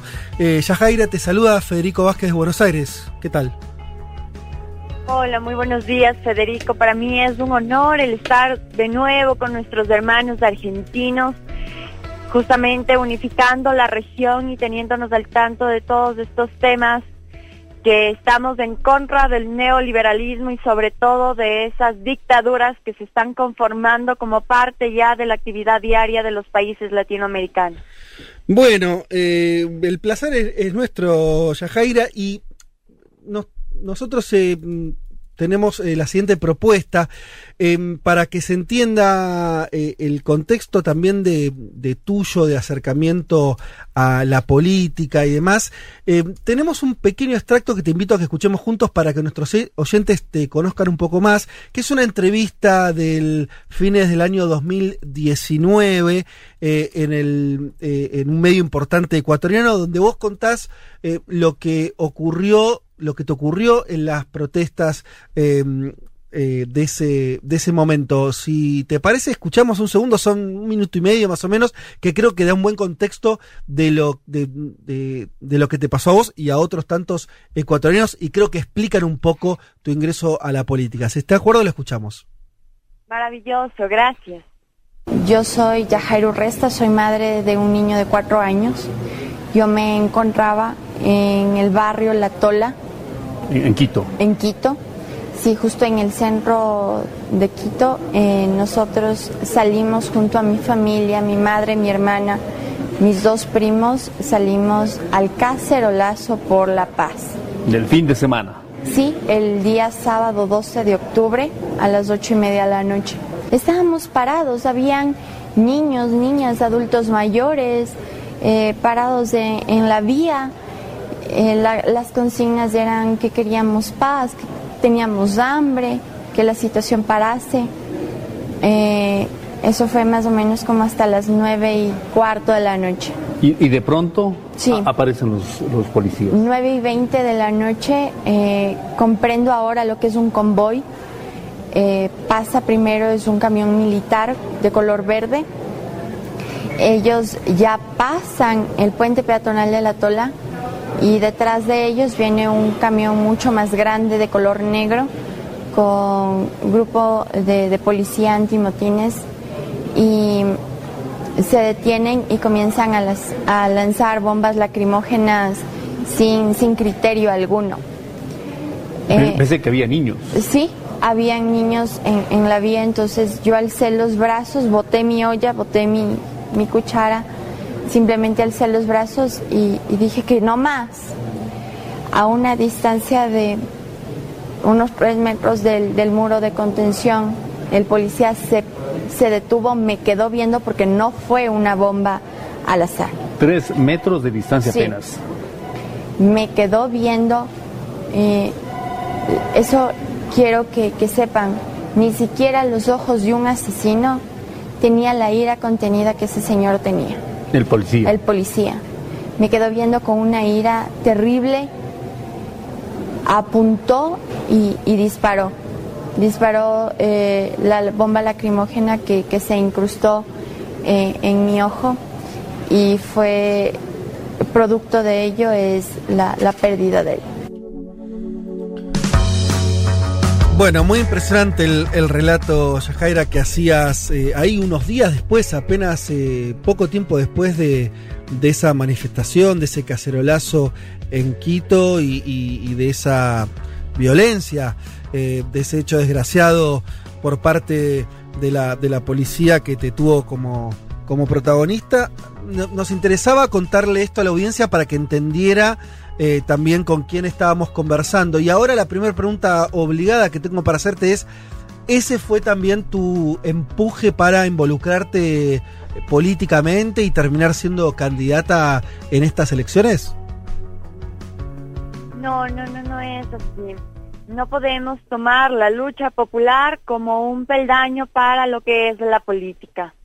Fueron decisiones, eh, sí paralelas, pero que obviamente nosotros como pueblo ecuatoriano estamos cansados de justamente todo este tipo de atropellos, de un país que se ha convertido en la tierra de nadie, en, den- en donde no hay justicia, donde no hay defensa de los derechos humanos, en donde nos pueden asaltar y no hay una respuesta tangible, en donde nos puedan matar y todo queda en impunidad. Justamente por eso es que los defensores de los derechos humanos, los jóvenes, ya somos parte de esta política abierta, democrática aquí en el Ecuador, porque queremos un país mejor, en donde nuestros nombres sean íconos de la defensa de nuestro país, más no un nombre más en las cifras de mutilados y asesinados. Eh, ¿qué análisis haces del resultado de las eh, elecciones, por lo menos el que se conoce ahora? Lo comentábamos en el bloque anterior, eh, em, candidato de, tu partido, Arauz primero, eh, pero al que mm, quedó lejos de, evitar eh, la segunda vuelta, eh, y después todavía que está por definirse quién va a ir en segundo lugar, Jacu Pérez o Guillermo Lazo. ¿Cómo ves? ¿Ves que va a ser una segunda vuelta sencilla donde ustedes se van a, se van a imponer? ¿Lo ves más complicado? ¿Qué análisis haces? La primera vuelta vimos con claridad, mis queridos hermanos y hermanas argentinos, pues una pronunciación por parte de todo el pueblo ecuatoriano en un avance hacia el progresismo y el deseo de un país liberado. Justamente también teníamos como panorama democrático la participación de 17 partidos más y obviamente ellos fraccionaron los votos aquí a nivel nacional y por ese motivo es que no se obtuvo eh, una sola vuelta. Estamos ya en una segunda vuelta con una gran diferencia sobre los otros dos candidatos que hasta el momento pues no saben si hacerse amigos o disputarse el segundo puesto, porque Sí. obviamente ambos responden a la derecha fascista del país. Nosotros simplemente estamos con la tranquilidad de que somos democráticos, de que somos progresistas y que vamos a continuar haciendo el mismo trabajo que hemos hecho en la primera vuelta. Un acercamiento a cada una, a cada una de las personas de la población y sobre todo representando sin vender nuestros ideales a nuestro país que tiene que ser liberado de esta dictadura. Yajaira, te saluda Juan Manuel Carg. Vos haces política en- Quito. En Quito tuvo una gran votación Javier Herbas, cuarto candidato, que en términos nacionales saca 16 puntos. Y se dice mucho durante estas horas, las y los analistas en el Ecuador y en toda América Latina, que hubo una votación muy fuerte de las y los jóvenes hacia Herbas. Te quería consultar cómo se da ese fenómeno y cómo ustedes van a ir a buscar esos votos, ¿no? En un balotaje, en una segunda vuelta. Y como segunda pregunta, porque decís muchas veces la palabra dictadura, eh, ¿cómo va a pasar la historia Lenín Moreno Garcés? Sobre el tema de Herbas, querido Juan, eh, es un señor, es un empresario que se vio beneficiado en la época del expresidente Rafael Correa Delgado y justamente en esa época donde se daba eh, prioridad a los emprendimientos juveniles, pues él salió beneficiado y ahora es dueño de seis empresas, las mismas que irrumpen la cala- eh, cabalidad y sobre todo la constitucionalidad institucional y por lo tanto no pagan eh, absolutamente nada ni a sus empleadores, ni a sus empleados, ni mucho menos al Estado. Pero él se tildó y él se figuró como una persona joven y con pequeños dulces que los dio a los jóvenes en temas de interés sin mayor explicación, sin una política pública amparada, simplemente lanzó temas sin explicarlos, eh, justamente solamente para captar el voto.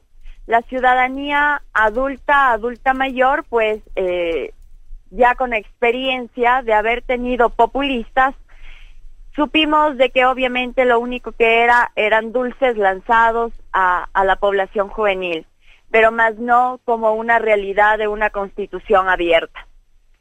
Así que por ese motivo es que él tuvo votación de los jóvenes, pero no el amparo ni tampoco el sustento nacional y por ese motivo es que el, el señor quedó de cuarto eh, candidato y no con una mayoría de una población aclamante. Y en cuanto al, al señor Lenin Moreno, pues él ya quedó para los libros de la historia como el peor fascista dictador del Ecuador, un genocida, una persona que se rodeó de ministros, de asesinos, eh, mutiladores del pueblo ecuatoriano y que sobre todo son tan fantoches y tan pocos de criterio de que hacen las cosas, mienten en la cara y cuando ya no tienen un sustento para seguir mintiendo, pues sí asumen el error, pero lo asumen con mucha altura y diligencia para ellos. Para ellos estuvo muy bien que en el mes de octubre de 2019 pues nos hayan sacado los ojos. Para ellos está muy bien el hecho de no haber tenido una gestión pública de salud para el COVID-19. Para ellos está en perfecta condición que como una gestión pública sea el reparto de las instituciones del Estado, las instituciones de, de los hospitales y de la misma manera pues eh, dejar a carta abierta e inmunidad a quienes son sus amigos de la derecha que ahora todos hemos visto la revelación de que ya no son grupos políticos sino bandas organizadas de mafiosos sicarios de que mandan a matar a la gente que estamos en contra obviamente de una política amaniatada por la corrupción. Yajaira Leticia Martínez te saluda, ¿cómo estás? Un poco en línea con lo que preguntaba mi compañero Juanma, eh, veamos todas las encuestas y Jacu Pérez eh, da unos ocho puntos menos que Lazo y sorprendió un poco ahora disputándole la segunda vuelta. Nos preguntábamos hace un rato, ¿de dónde considerás que surgió ese electorado que apoyó a Jacu Pérez y cómo crees que puede jugar el 11 de abril independientemente de quién sea, eh, bueno, no, de- independientemente no, si Jacu Pérez no pasa a la segunda vuelta? Eh, mi querida Leticia, Yacu obtuvo votación de obviamente las comunidades indígenas y de la misma manera de comunidades indígenas en el sur del Ecuador, en donde él hay videos, hay grabaciones, en donde el señor Yacu Pérez les obliga, incluso de forma armada, a votar por él y de esa manera pues la gente por temor porque estamos llenos de actos de vandalismo, corrupción y de muerte a nivel nacional, por lo tanto la- las familias ya no quieren verse envueltas en pérdidas de sus familiares. El señor Yacu Pérez hace mucho tiempo atrás defraudó al pueblo ecuatoriano porque en octubre de 2019 él fue una de las cabezas que no permitió que nosotros, del pueblo en sí, tengamos un documento por escrito en donde se derrogue de forma legal al decreto 883. Desde allí comenzó la venta de su persona, de su figura pública y sobre, y sobre todo de sus intereses políticos hacia la derecha del país encabezada por el señor Lazo. Actualmente ustedes incluso podrían verlo a pesar de la distancia de la frontera, que el señor Lazo y el señor Yacu ya han generado incluso banderas conjuntas en donde dice Yacu Lazo y donde están obviamente ya sus símbolos unificados y dicen unidad. Es inconcebible a quienes somos de la lucha popular, de la primera línea de la defensa de los derechos humanos en nuestro país, que la derecha del país haya comprado conciencias de lo que es la lucha indígena dentro del país de Ecuador. Lo ha logrado con una persona que no tiene criterio, con una persona que incluso ha tenido que falsificar su nombre y cambiárselo para ser aceptado por la población. Pero como decimos acá en el Ecuador, queridos compañeros, eh, más cae, más rápido cae un cojo que un ladrón. Y pues ahora ya cayeron los dos, el presidente actual y el mentiroso del señor Lazo y el señor Yaco. Esperamos simplemente ya acabar con la segunda vuelta para que el país de Ecuador tenga la firmeza de que esas urnas van a gritar democracia. Jaira, ¿qué tal? Juan Elman, eh, eh, lo saluda. En primer lugar, Usted hablaba de, este paso a segunda vuelta. Si uno mira los, los votos que sacó Arauz en, en esta eh, elección, esta primera vuelta, son menos votos de lo que había sacado Moreno en 2017.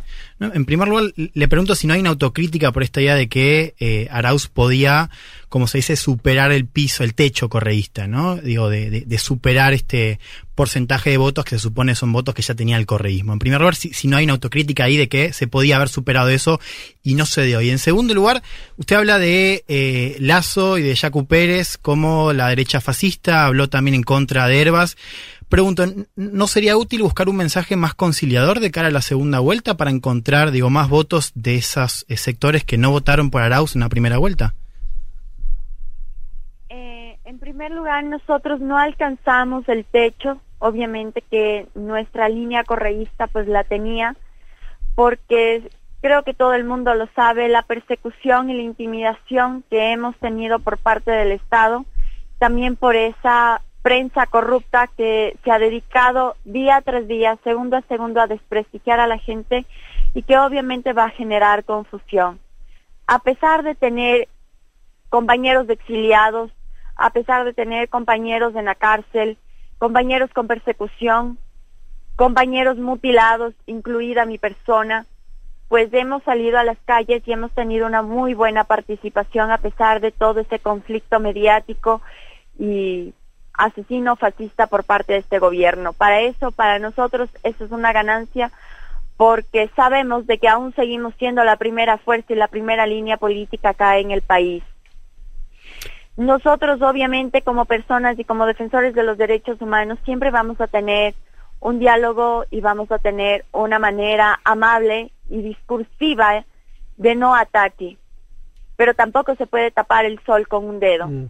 Tampoco se puede decir que las personas que han sido fascistas, las personas que en, de forma personal estuvieron en las mesas de trabajo junto a la ex ministra María Paula Romo, a quienes le debo el ser mutilada de mi ojo izquierdo y 180 compañeros más, pues no podría de mi parte pues tapar esa realidad.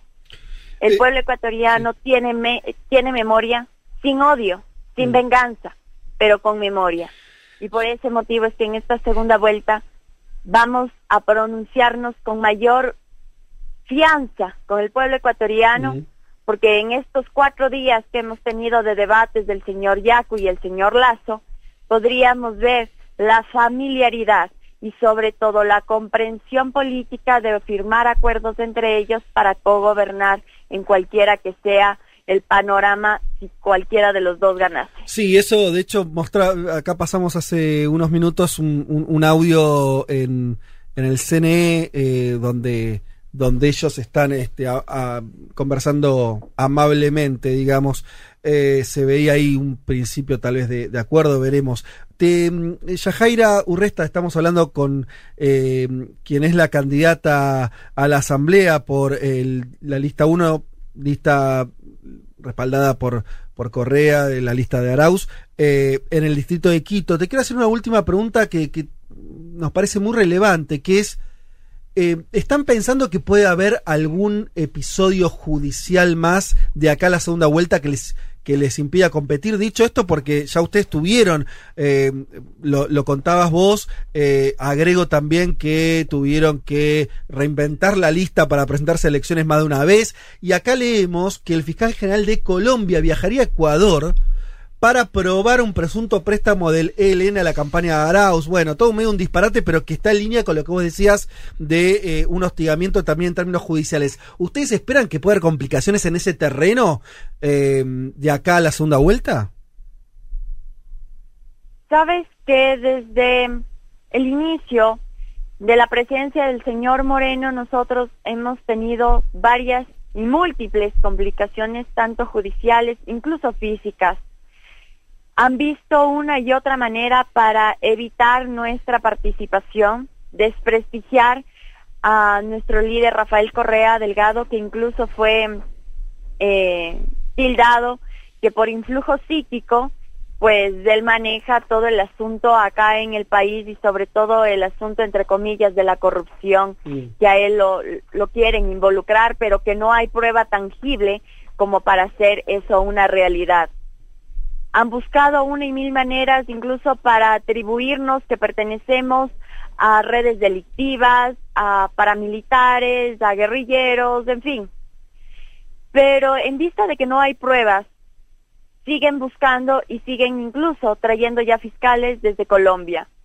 En un aparataje de investigación privada de Colombia desde hace mucho tiempo atrás, desde el 2018-2019, eh, el tema del ELN estaba vigente en una investigación, eh, digamos que privada del país de hermano, mm. pero hemos visto ya la injerencia de todos los países quienes han firmado con el FMI por querer destruir la democracia de los países y obviamente hacer una sola unidad para los Estados Unidos. En esta segunda vuelta esperamos tener menos complicaciones, pero tampoco somos demasiados optimistas en ese panorama porque sabemos de que nuestro país está dentro de una dictadura, porque sabemos de que no tenemos eh, un aparataje judicial, un aparataje de defensa de los derechos humanos, no tenemos absolutamente nada. Si a alguien matan dentro de mi país, de Ecuador, pues todo queda en impunidad. Las desapariciones forzosas, el tráfico de órganos es realmente ya el pan de cada día y no hay respuesta alguna. Imagínense para nosotros quienes somos la oposición a este gobierno, pues incluso amaniatar a nuestras familias, golpearles, mantenernos en vigilancia constante, inventarse una y mil maneras de incluso modificar fotografías, modificar eh, información dentro de nuestras redes con tal de encontrar una sola prueba para podernos tildar como corruptos o como parte de alguna red delictiva, pero en vista de que no lo pueden hacer porque ninguno de nosotros pues ha tenido un comportamiento inadecuado o fuera del alcance del servicio de la política, pues por ese motivo es que se encuentran perdidos y siguen buscando la manera de atacar. Pero nosotros, eh, las listas uno, Andrés Arauz, Carlos Rabascal y sobre todo Rafael Correa Delgado, somos personas honestas, somos personas que amamos el trabajo, que no nos gusta descansar, y que por lo tanto sin cansancio, con memoria, vamos a alcanzar una democracia abierta en el Ecuador y Latinoamérica.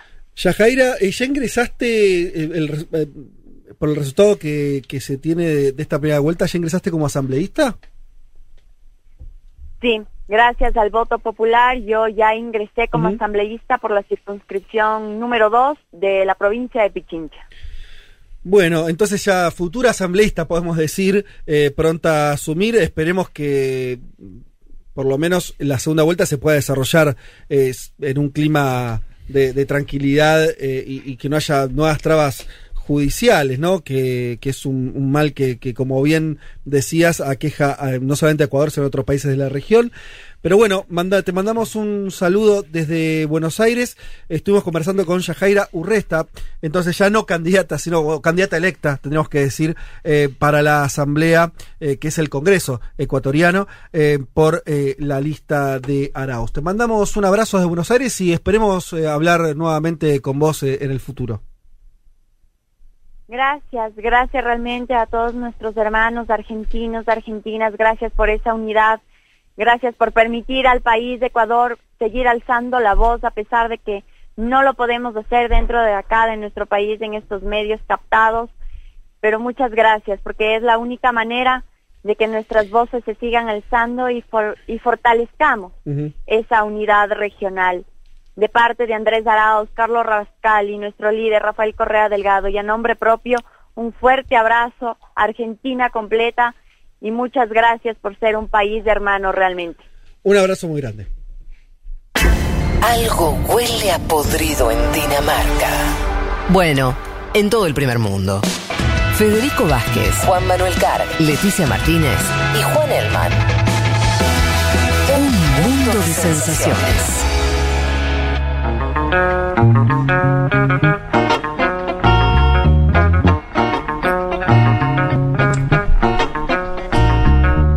Bueno, aquí estamos de vuelta. ¿Cuánta intensidad que hubo? Una compañera con, con opiniones fuertes. Eh, acá. Con ideas claras. Es un personaje, el que quiera profundizar, busquen. Eh, hoy en internet todo es bastante fácil. Yajaira Urresta, porque la entrevistada de recién, decíamos ya ahora futura asambleísta eh, por, el, por el partido de Correa, para decirlo fácil, en Ecuador.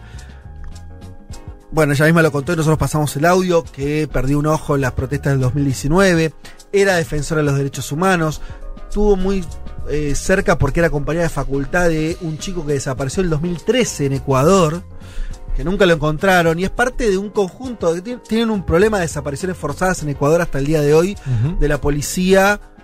No exactamente o discutible cuán político sea eh, esas desapariciones pero más bien como si era una especie de gatillo fácil extendido ¿sí? de policías sí, deteniendo y asesinando eh, jóvenes. A lo que hoy tiene una biografía muy intensa ella eh, y interesante al mismo tiempo. Y algunos acá marcaban algo que también es cierto: ella fue reina de belleza. Eh, en Quito. Rey, sí, por Quito, bueno, qué sé yo, un, sí. un personaje eh, muy especial, eh, Yajaira Urresta, y que se va a convertir en líder. Habla muy bien, ¿eh? Porque además estudió comunicación, se nota, ¿viste? Sí, sí. Habla, dice lo que quiere decir, no es que. eh, Muchos títulos tiró, muchísimos títulos. Y eh, claro, si Elman después quiere que. Le dice que. que le, ¿Por qué tanto. La cara de Juan. Lo, lo de fascista, yo qué sé, bueno, te respondió. Redobló la apuesta cuando le dijiste, ¿pero te parece? ¿Le vas a decir fascistas a los que tenés que buscar el voto? Sí. Sí. Eh. Y bueno, no, está bueno, está bueno, que la, las y los oyentes hay como dos lecturas, está bueno, porque está, es cierto, hay algunos que dicen, Juan, por ejemplo, dice que está en sintonía con Elman y dice, sí. la posición de Arauz en la noche de la elección fue decir que había un gran porcentaje de voto hacia la izquierda del progresismo, que es algo que además Arauz lo hace en Twitter y demás, Ajá. es decir, está buscando decir la derecha hizo una mala elección para también para atraer votantes a la segunda vuelta. Y por ejemplo, Luciana pone, y sí, se complica ser conciliador con el que te sacó un ojo. Sí, claro. el, el, tema, no, no, a ver, un, un solo detalle. Digo, Pone después él, una, no un 20% que votó por Yaku que ciertamente no avala esa, esa, esa pérdida de ojo y, y muy posiblemente ah. compartió las calles con ella en, en esa protesta. Sí, Habría sí. que volver a decir digo, una ¿eh? cosa con el tema de Yacu Pérez y los votantes, que es porque, por ejemplo, esto también lo, lo, lo vimos, eh, Leónidas eh, Isa, Isa, que es el otro gran dirigente sí. indígena, sí. bastante distinta la línea de él a la de Yacu Pérez. Sí. Y el tipo ya ahora denunciando que va a estar en contra de cualquier pacto con Lazo. O sea que la cuestión eh, indígena ahí, nosotros, a, a, nosotros nos llega muy atrás de Yacu Pérez y me parece ah, que. No llega en paquete y no está en paquete. Claro, Exacto. no es tan homogéneo. Que por ahí explica que la línea, en este caso de esta entrevistada, pero por ahí del correísmo, es pegarle mucho a Yacu Pérez, no necesariamente a los votantes, pero igual es un no sé, es una hipótesis. No, y después las tonalidades tienen que ver con los lugares en, en- en los partidos que tiene cada uno. Es decir, ella es, eh, busca ser asambleísta. Si por ahí lo sacamos a Pavel Muñoz, que también es diputado, pero Ajá. que está en la mesa de Andrés Arauz, va a tener un tono mucho, más, conciliador. con El los propio otros Arauz actores. me parece que habla de otra manera. Eso tiene que ver con la, con la heterogeneidad de un movimiento político como que, que tiene eso, 33 puntos y que se expresa también en las calles y en, en- en el palacio, por así decirlo, ¿no? Sí, no se lo llevé a preguntar, pero estoy casi seguro que ella, pues, además, por ejemplo, no tiene trayectoria durante el- en los gobiernos de Correa. Se incorporaba Claro. bastante después. Eh, así que bueno, digo, todo eso para dibujar un poco al personaje. eh, pero me, no, nos pareció, me parece una entrevista, una, una Sí, linda una entrevista valiosa. para abrir este año. Eh, Había algunos oyentes que decían está adjetivando mucho y es cierto que también tiene una experiencia personal que, Claro. que lleva a ese lugar, ¿no? Una no, igual no, no sacamos un analista, sacamos nosotros en este programa nos intentamos sacar siempre a actores políticos. Claro, es asambleísta. Por lo tanto, la parcialidad es, es obvia. Estamos, estábamos hablando con la figura del correísmo, ella misma le dijo 20 veces, Sí. y eh, as- eh, política, una dirigente política. De hecho, Correa lo trató de muñeco a Yacu Pérez, entre otra cantidad de cosas que le dijo en la semana. Sí, nos quedó, no, eh, no hubo tiempo, la verdad, tampoco podemos extenderlo, pero digamos, eh, hubiera sido interesante, de momento lo vamos a hacer también, preguntar por la cuestión de, en relación a las políticas de género, cuestionar Claro. la posición eh, de, el propio Correa, que está muy en, co- en contra del aborto y demás. Eh, bueno, no llegamos a, a preguntar eso. De todas maneras, es público y notorio el- el- la postura, no es que hay debate, o sea, Correa está en contra del aborto, no era parte, no es parte de la plataforma de ellos. Arauz no habla. no habla de eso. eh, y supongo que debe haber una fracción, no, no con- desconozco cuánto, dentro de, eh, por ahí incluso del correísmo o del voto progresista, que eso no le gusta en Ecuador. Pero bueno, no sé, veremos cómo, cómo se desarrolla eh, de acá en más. Dejó tela para cortar, lo cual siempre es bueno en entrevistas. Totalmente. Vamos a cuidar la naturaleza. Ah, ahí está, Yacu. Vamos a cuidar las fuentes de agua. Las fuentes de agua. Me tranquiliza, sí, a mí también. Escuchar te tranquiliza. Vamos Sí. a ver qué Quiero pasa. ir a hacer yoga a es la playa pará, ya. Jaco Pérez es un personaje hermoso, lo entrevistaría mañana acá. Eh, Entrevistémoslo. claro. Bueno, no sé, pero. Ah, ya no querés. No, no. Ah, querés, querés. Quiero decir, por esto que decías, como que te tranquiliza, por ahí hasta el piso. Tiene. Es muy seductor la imagen de Jaco Pérez. porque- ¿Viste? Sí. Lo comparé con Menem, de hecho, el domingo pasado. Ah, bien, vaya. Eh, La forma de hablar. Con Menem. La forma de Lo, lo hablar. está matando, porque hoy justo, No. ¿no? Decirlo, lo comparé con Justo Menem. diciendo eso. Bueno, eh, está bien. Pasemos a otro tema, como diría Bueno. un cantautor argentino. Me parece bien. ¿Qué tenemos para hablar con Juan Elman? Tenemos para hablar algo interesante que tiene que ver. Volvamos, volvamos a Estados Unidos, en realidad. Es, Volvamos a hablar de Estados Unidos. La relación. Yo ya sé que vas a hablar de la relación de Biden con China. Ahora, pregunta, pero más general y quiero una respuesta medio tuitera. ¿Cómo arrancó Biden? Deditos para arriba, arrancó con toda, arrancó muy tranquilo. No ten- no- Fueguito.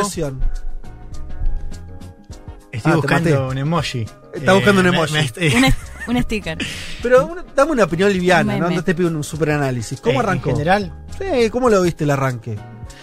Y de alguna manera previsible con todo lo que había dicho en la campaña respecto a cuestiones, digo, más, eh, ¿no? De, de- de- de desmontar estas promesas del muro con México, eh, ciertos decretos, bueno, contra personas trans en el ejército, eh, la famosa Muslim Ban, ¿no? Para, para no permitir llegada de, de- Sí. de- de países de mayoría musulmana, bueno, todo eso que, que ciertamente no, no, no es algo menor que había prometido en la campaña, bueno, eso ciertamente se, se está cumpliendo. Toda agenda eh, de identitaria más que Claro, sí, algo que económica. sabía que, que iba a Sí. pasar.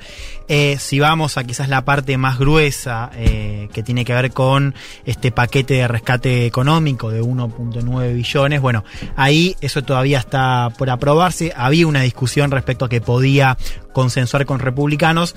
Hoy lo que sabemos es que Biden podría estar dispuesto a aprobarlo con los números que tiene eh, en el Senado digo, por, la mayoría demócrata y que no haría concesiones, lo cual para el sector más progresista es una buena señal. Después todo lo que son cuestiones más transformadoras, por ahora no hemos visto mucho y sabemos que es un gabinete que tampoco tendería a, esa, a esa cuestión, pero hoy, diría, el punto está en ese paquete de rescate. Una vez que se aprueba, si, es- si es así el caso, bueno, ahí me parece que ya hablaríamos de, de un primer mensaje, una primera señal fuerte a nivel interno. ¿no? Bien. Bueno, dicho. No cumplí con lo. No, no, no, no, no fue tan tuitero. Me, me, me, quedé un poco. Sobraron caracteres. Medio de Facebook, ¿no? Fue eso. Medio de Facebook, sí. Fue más de Facebook que de Twitter. Facebook. No, porque yo lo, lo vi. Uh, um, sí, es verdad lo que decís. Eh, pareció medio enérgico al principio, ¿no? Como bastantes órdenes ejecutivas, yo qué sé. Pero todavía no se metió con cosas tan, mm. tan más, pesadas, ¿no? Eh, tuvo un récord que es que, ningún presidente metió tantas órdenes ejecutivas ah, en la primera semana, ¿no? Pero cuando uno analiza son órdenes, bueno, que vos decías, tienen más que ver con la agenda cultural identitaria, que era algo que, insisto, no es menor, pero uno descontaba por el discurso de Biden en la campaña. Claro, claro, sí, sí, sí. Y, Trump se le había dejado medio servida porque había extremado tanto esas cuestiones que era solamente volver a cierta normalidad obamista, por decir. Totalmente. Por decirlo de alguna manera. Bien, pero nos vas a hablar en concreto de parte de la política exterior de Estados Unidos más concretamente con China. Sí, bueno, una semana importante y una señal que se estaba esperando, ¿no? Recordemos que en el plano eh, exterior, digo, Biden ha tenido, bueno, algunas señales, tuvo la crisis, ¿no? Este inicio de crisis con el cancelamiento de Navalny en Rusia, pero se esperaba, ante todo, un primer contacto con Xi Jinping, ¿no? Estuvo tres semanas eh, sin hablar, ¿no? A él le, habían preguntado incluso cuándo iba a hablar y, bueno, dijo que, que iba a esperar. Bueno, finalmente esta semana, el miércoles, llegó la primera llamada entre Biden y Xi, eh, una llamada larga, dos horas, ¿no? Lo comentábamos al principio. Pero eso porque hay un traductor en el medio, o dos traductores en el medio también, ¿eh? Bueno, pero dos horas. No es tan fluida la charla. Eh, ¿Esa era una hora de charla normal en el mismo idioma? Y yo diría pero igual es bastante, es mucho. Es mucho. Había mucho para hablar igual, digamos. Había mucho para hablar, ¿no? Bueno, eh, según difunde Estados Unidos, Biden sacó a relucir cuestiones vinculadas a, y acá estoy citando, prácticas coercitivas e injustas de China. Habló también de los abusos a los uigures en eh, ¿no? que tiene que ver con la agenda de derechos humanos, la situación de Hong Kong, de Taiwán, y también entraron otros temas eh, vinculados a cambio climático, a la pandemia. Según lo que difunde China, sí. ¿no? bueno, Xi habló de los peligros que supone un escenario de confrontación frente a lo que sean los beneficios de la cooperación, una línea que ha mantenido China ya de su política exterior hace, hace tiempo. No, me quiero pelear con vos, no me quiero pelear ¿no? con vos. Eh, eh, enfoquémonos en la cuestión de eh, cooperación y... Soberanía también, ¿no? Bueno, esto es el otro punto, ¿no? Él, y esto lo, lo, dice el comunicado de China, que en los casos de Hong Kong, de los uigures y de Taiwán, que estos casos refieren a asuntos internos y de soberanía nacional, ¿no? Un mensaje que también es parte de la política exterior de China hace tiempo. ¿No? Y que en una llamada de la semana anterior, que fueron con los dos ministros de Relaciones Exteriores, también se había hablado del lado de China de, bueno, respetar la soberanía. Esa es la posición que mantiene China respecto, bueno, a las cuestiones que saca a relucir, en este caso, la administración eh, demócrata, ¿no? Esto un poco lo, lo, que venimos a charlar hoy, que es, son postales de una continuidad, ¿no? Con la política exterior eh, de Trump, en el sentido de, bueno, de una premisa de un fin, ¿no? Que es, primero, ver a China como un eh, competidor mm. estratégico, estructural, y de alguna manera, ¿no? Tener esa idea de, bueno, competirle y también contenerlo, ¿no? Esto formaba parte de la premisa de la política exterior de Trump hacia China. Bueno, lo que estamos viendo es una continuidad eh, de Biden. Lo que dicen los demócratas y lo que dice Biden también es, nosotros lo queremos hacer de otra manera. ¿Sabes que antes de esta famosa llamada, no esperada, eh, llamada entre Xi y, Biden, eh, el demócrata dio su primera entrevista eh, en una cadena de televisión desde que llegó al cargo, habló con CBS y le preguntaron sobre cómo lo ve a Xi Jinping por un lado y bueno, cuál va a ser su postura hacia China. Esto decía Joe Biden. He's very bright, he's very tough. Um, he doesn't have, and I don't mean as a criticism, just a reality, he doesn't have a democratic small d bone in his body. But he is, um, the question is, I've said to him all along that uh, we need not have a, uh, uh, uh conflict, but there's going to be an extreme competition. And uh, I'm not going to do it the way that he knows this because he's been sending signals as well. Then I'm not going to do it the way Trump did. We're going to focus on international rules of the road. Dice Biden sobre Xi, es brillante, es duro, no tiene, y no lo digo como una crítica, sino como una realidad, no tiene un solo hueso democrático en su cuerpo. ¿Mm? Pero eh, le he dicho hace tiempo que no necesitamos tener un conflicto, pero sí va a haber una competencia extrema y no lo voy a hacer a la manera, y él lo sabe porque ha estado enviando señales, sabe que no lo voy a hacer como lo hizo Trump. Claro. Vamos a centrarnos en las reglas internacionales, ¿no? Eh, ahí subrayo esta idea de la competencia extrema. ¿Mm?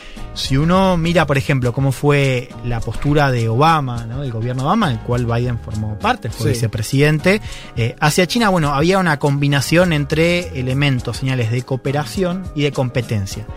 Hacia el final, sobre todo a partir del 2014, la administración se empezó a enfocar en las cuestiones más de competencia, que después con Trump la llevó a otro lugar. Bueno, es interesante que hoy Biden habla únicamente de competencia y es una competencia extrema, ¿no? Como escuchábamos en ese audio. O sea, la cuestión de cooperación, salvo en algunos temas que vamos a ver, como es cambio climático, después es todo competencia, ¿no? Una pregunta que también te- no te quiero matar, pero la dejamos abierta, que es el balance de lo que hizo Trump con China, esto de, eh, ¿se acuerdan? Subir los aranceles unilateralmente, esa guerra, la famosa guerra comercial que se habló, 2017, 2018.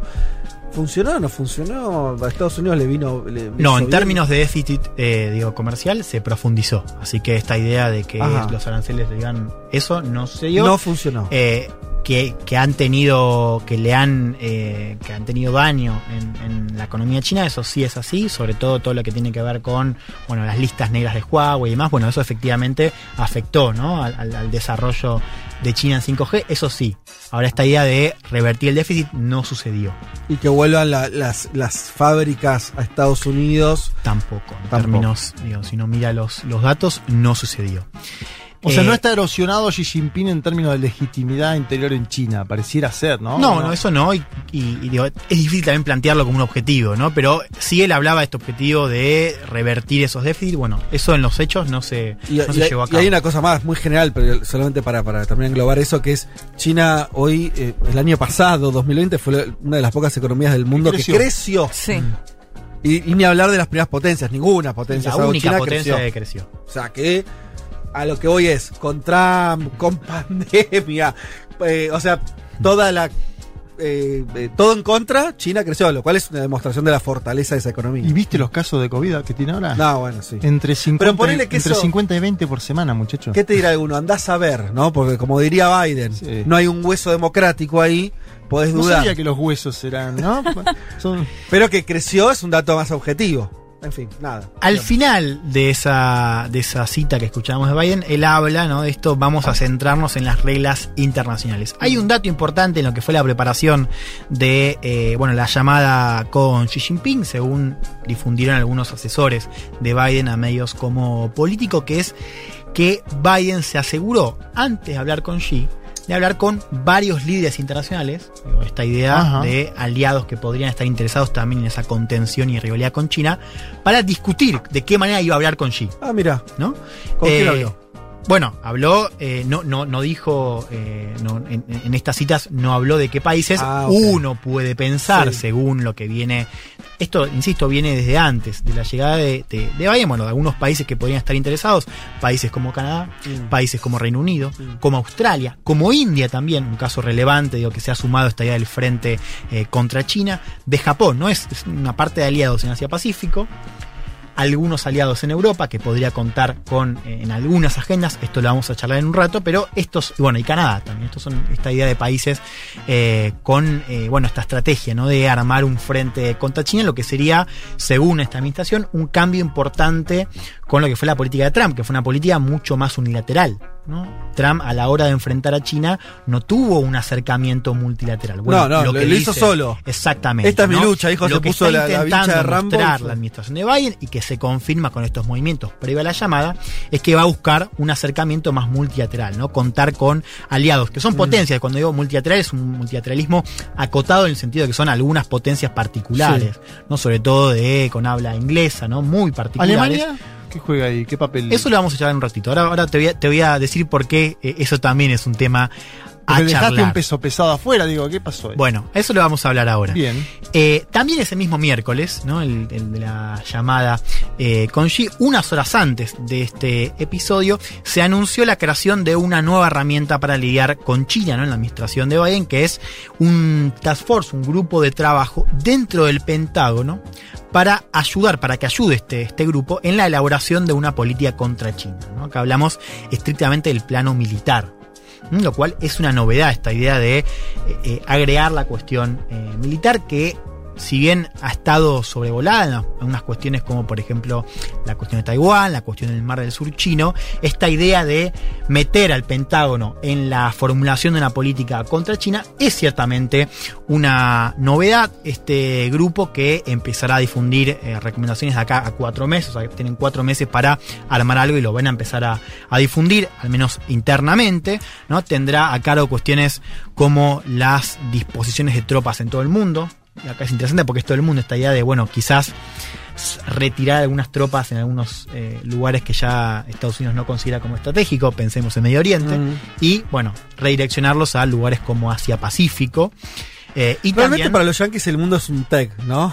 Decís, a ver, pongo acá, saco allá. Sí. Es, es- es impresionante, ¿no? bueno, eso literalmente digo, Sí. forma parte de los objetivos o de las tareas que tendría a cargo para pensar al menos este grupo de trabajo y bueno, también la cuestión de las relaciones con el ejército chino, que es algo que tampoco se ha hablado mucho, ¿no? De, de qué manera abordar estas, estos vínculos con eh, el, el ejército chino. El, ese área, ¿no? El, al área que le tenemos que poner eh, atención en este plano más militar, más de seguridad, es en términos generales el Asia-Pacífico, pero sobre todo un lugar, y Leti esto sabe porque lo, lo, lo- lo- lo has escrito también en Cenital, esta idea del Mar del Sur chino, Sí. ¿no? Este lugar... eh, de disputa. Claro, ¿no? Y el, el- el único lugar donde hay, donde puede haber roces entre el ejército chino y el ejército estadounidense, al menos por el momento. Totalmente. Eh, bueno, ese sería el, el lugar para, para poner el ojo. Estuvo Biden en la presentación de este grupo de trabajo, habló de ese famoso edificio bastante Eh, el, el sombrío, Pentágono. ¿no? El Pentágono, bastante, bastante Sí. sombrío. Que, que- que, eh, eh, reda de. Sí, es como el- la casa del mal, ¿no? Es como. tiene- Tiene, tiene una fisonomía, ¿no? Esa cosa eh, geométrica, gris. Y nos perdimos, eh, viste que en un momento al final de la. cuando Trump estaba muy quisquilloso, habían hablado de una amenaza de difundir algunas cuestiones eh, bajo llaves, ¿no? Como el tema de los aliens y los ovnis. el área 51. bueno, Claro. nos quedamos con las ganas. de- ¿Pero Sí. cómo era esa historia? ¿Cómo era? Durante la última semana, las últimas semanas, se especuló con que Trump, medio caliente por el resultado, podía difundir, podía. Ay, no, no me digas que nos nos perdimos. perdimos. eh, eso. Sí. Bueno, todo esto está Para mí las tiene. Hablando todavía, de ¿eh? Para mí se la llevó Donald. Hizo Está- una, usa una fotocopia. sí, Donald sí. tiene una fotocopia queremos, en Miami. queremos saber. Bueno, olvídate. en ese edificio estuvo Biden anunciando esta creación y habló sobre esta visión integral que debería tener la administración de Estados Unidos hacia China. Lo escuchamos. It will require a whole of government effort, bipartisan cooperation in Congress, and strong alliances and partnerships. That's how we'll meet the China challenge and ensure the American people win the competition of the future. Requerirá un esfuerzo de todo el gobierno de cooperación bipartidaria con el Congreso y de alianzas y asociaciones sólidas. Así es como enfrentaremos el desafío de China y aseguraremos que el pueblo estadounidense gane la competencia en el futuro. ¿no? De vuelta aparece esta idea de la competencia. ¿no? Esto me parece que lo vamos a ver eh, con, más cla- más, con más claridad. ¿no? Em, ¿Cómo vamos a discurso a de Trump Biden. igual en sus declaraciones? Eh? Qué distinto el tono, ¿no? Este, Sí. este, este, este Y bueno, como- claro, como- escuchás a Jacu Pérez también y parece.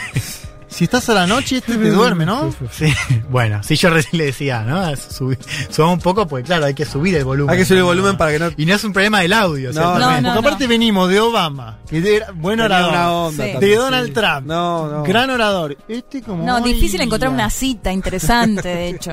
You need tremendous stamina. Bien, Vamos, un poquito de Donald. estamina falta. Yo, bueno, ¿por qué esta idea de integralidad que menciona Biden es importante? Bien, porque señala también que es un desafío esta idea de contener y competir con China, que no es igual en todos los planos. Porque si en el campo de la seguridad, de la cuestión militar, el camino parece un poco más llano, ¿no? Con aliados como Australia, como India, como Japón, incluso Reino Unido, que están más dispuestos a participar. Acá cuando hablo de este plano hablo no solamente de la cuestión estrictamente militar, clásica, sino también la cuestión de ciberseguridad. Por ejemplo, toda la discusión respecto a 5G. Bueno, acá parece haber un paquete de aliados más dispuestos a colaborar y como decía, un, escenario un poco más llano, ¿no? De lo que hay que hacer. Recordemos, es un área también bastante más acotada, ¿no? Yo creo que ahí el campo está un poco, no digo que vaya a tener éxito, pero sí un poco más llano. Ahora, cuando vos te empezás a meter en la cuestión económica comercial, ahí ya la cuestión es diferente. ¿Por qué? Acá el motivo es un motivo que diría es también la diferencia de lo que es esta competencia con lo que fue la Guerra Fría entre Estados Unidos y la Unión Soviética, que es el flujo de comercio e interdependencia económica entre China y Estados Unidos, a diferencia de lo que era el de, el de Estados Unidos con la Unión Soviética, es muchísimo más alto. De hecho, es uno de los más altos del mundo. El intercambio. Claro. Sin nada que ver, claro. Claro, sí. vos en la Guerra Fría te has enseñado dos bloques que casi no comerciaban entre Totalmente. sí. ¿Qué pasa? Es la gran pregunta en este plano económico con dos potencias que no solamente se vinculan, se vinculan y mucho, ¿no? Y además son. Se necesitan. Son. Claro. Eh, interdependientes. Vos Ujú. agarrás, si agarrás tu iPhone, acá está con, con funda, ¿no? Pero que dice, tu iPhone dice diseñado en California, ensamblado en Asia, creo, o en China, no, no recuerdo. Pero digo, esa historia cuenta, ¿no? Lo Totalmente. que es esta interdependencia. Bueno, ahí, en el plano económico, la pregunta es cómo, cómo se lo va a hacer. Porque Trump, un poco lo Sí, decías ¿cómo- vos, cómo intentó hacerlo con aranceles, pero ciertamente no, no encontró ese objetivo. Y se hablaba de esta idea del desacople, ¿no? De intentar, bueno, romper las cadenas de valor que unen a las dos potencias para que sean menos interdependientes la una de la otra. Esto no se dio en la práctica, en la Mm. práctica, digo, esto no se cumplió. Entonces digo, cuando hablamos de integralidad, no es lo mismo lo que es el plano de seguridad, ni si está más allanado, en el plano económico, que es mucho más complejo, y todavía no hay una respuesta, digo, no se sabe cómo se va a lograr este desafío en el plano económico. Y esto también se proyecta, y acá te empiezo a responder, Juan, en el plano de los aliados. Porque claro, si uno piensa eh, en Europa también, digo, como un, gran, una gran fuente para buscar aliados, ¿no? Digo, vamos a sacar Reino Unido de la Unión Europea y hablamos de Francia, de Alemania, de España. Bueno, son países que también comercian mucho con China. Alemania es uno de ellos. A Merkel le han enrostrado mucho esta cercanía con, con China que ya en el plano económico no ha estado dispuesta a revertir. Claro. En el sur de Europa uno mira inversiones de China y dice, ojo, acá también hay un gran flujo Italia de comercio también, de inversiones. Entonces, no es lo mismo, digo, para un, un país aliado. ¿Qué quiero decir con esto? Pone que Biden llama a Merkel, le dice, Sí. escúchame Ángela, estamos con los compañeros acá, necesitamos que nos firmes este comunicado para eh, protestar por la cuestión de Navalny, derechos humanos en Hong Kong, Sí. listo. Le vas a pedir revertir, digamos, que bloquee ciertas inversiones de China, y, y eso es más complicado. Te va a decir que no. Bueno, entonces esa cuestión económica es un poco más compleja de resolver, de, eh, bueno, de separar también de la cuestión eh, de, de seguridad. Una última cuestión en esta visión integral, que es, y acá me parece que hay una novedad también en la administración Biden, que es que esto también supone mejorar lo que es la inversión en tecnología y en ciencia hacia adentro, ¿no? Para que Estados Unidos no quede rezagado, incluso pueda superar a China en cuestiones vinculadas a esta carrera de la cuarta revolución industrial, ¿no? Por ejemplo, inteligencia artificial. No, o acá también hay un enfoque quizás más novedoso, decir, bueno, no solamente intentar confrontar con China hacia afuera, sino también mejorar lo que es inversión hacia adentro para que Estados Unidos siga ganando o compitiendo de igual a igual contra China en esta carrera, ¿no? Por, por el capitalismo de, del futuro. Eh, un campo interesante para seguir, que es, como decíamos, el único campo donde Biden habla de cooperación, es en la cuestión climática. ¿No? Hace unas semanas habló John Kerry. John Kerry es eh, el enviado presidencial eh, de Estados Unidos en la cuestión del clima, es conocido ¿Cómo se popularmente acomodó, como- no? Sí, le crearon un el- cargo especial. Claro, es un cargo especial, cargo Sí. nuevo, ¿no? Es un, un- un cargo conocido como el zar del clima, ¿no? Popularmente. Eh, y le preguntaron, bueno, ¿qué pasa con esto? Vos tenés un paquete de temas donde eh, la administración ve muy mal lo que está haciendo China, ¿no? Hong Kong, Taiwán. Ajá. ¿Cómo, ¿Cómo separa, cómo se separan esos temas donde Estados Unidos quiere más confrontación con la cuestión climática, donde Estados Unidos busca una mayor cooperación? Kerry respondió lo siguiente. Those issues will never be traded for anything that has to do with climate. That's not going to happen. But climate is a critical standalone issue that we have to deal on uh, in, in the sense that Uh, China is 30% of the emissions of the world. We're about 15% of the emissions of the world. You add the EU to that, and you've got three entities that are more than than uh, 55% or so. So it's urgent that we find a way to compartmentalize, to move forward, and uh, we'll wait and see. Bueno, dice Kerry sobre esta agenda ¿no? de cuestiones un poco más delicadas. Dice, estas cuestiones nunca van a ser intercambiadas por algo que tenga que ver con el clima, eso no va a pasar. Pero el clima es un problema independiente y crítico con el que tenemos que lidiar en el sentido de que China representa el 30% de las emisiones del mundo, nosotros el 15%, a eso le agregás la Unión Europea y tenés tres entidades que representan más del 55% ¿no? de las emisiones. Así que es urgente, dice Kerry, que encontremos una manera de compartimentar para avanzar.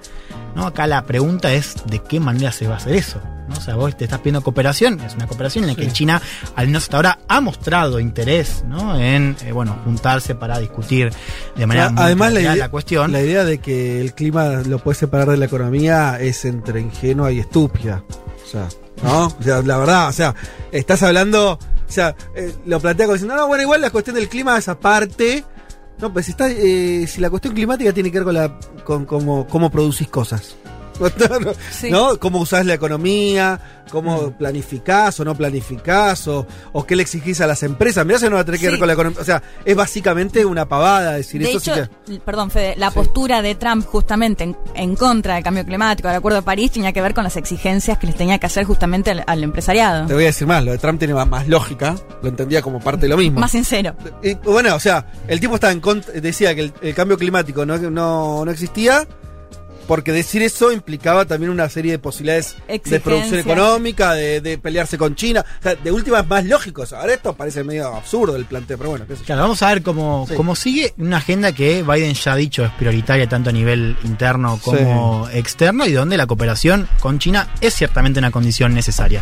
Con esto voy cerrando ya claves eh, de lo que nos deja esta semana. Bueno, estas primeras señales de Biden hacia China, señales que marcan esta continuidad en la política exterior eh, que tuvo Trump hacia China, al menos en la cuestión de los fines y las premisas. ¿no? Esta idea de que. China es un rival estratégico que debe ser contenido, que debe ser competido, ¿no? Eh, con, en este caso, un cambio en los medios, ¿no? Mayor volumen aliados que incorpora otros temas a la agenda. Y es una agenda, Fede, y ya con esto sí cierro. Vos un poco lo charlabas la semana pasada, ¿no? Lo decías. Es una agenda que tiene un consenso bipartidario, tanto el Congreso por parte del sector demócrata Sí. con el sector republicano, están de acuerdo. Entonces, si uno piensa también en si, si, si Biden tiene que buscar una agenda donde puede incorporar a republicanos, esta es una agenda que casi que pica en punta. Quiero decir, no hay muchas otras agendas donde uno pueda encontrar tanto nivel bi- bipartidario. Yo creo que esta es una agenda para mirar también por eso, ¿no? No solo porque es importantísima, sino también por lo que significa hacia adentro de Estados Unidos, en un escenario que sabemos está eh, muy polarizado. Última cuestión, recordemos hasta ahora no ha habido ninguna, es verdad, son tres semanas, pero no ha habido ninguna crisis, ¿no? Entre eh, China y Estados Unidos, como, como sí sucedió entre Estados Unidos y Rusia. Hasta ahora tenemos estas señales, vamos a ver qué pasa, ¿no? Si la agenda se empieza a picar un poco, ¿no? Si aparece alguna crisis eh, de más alto perfil en este vínculo bilateral. Muy bien, bueno, hasta acá la primera aproximación a la pelea de los dos grandotes del barrio que tenemos ahora. Algo huele a podrido en Dinamarca. Bueno, en todo el primer mundo. Federico Vázquez, Juan Manuel Carr, Leticia Martínez y Juan Elman. Un mundo de sensaciones.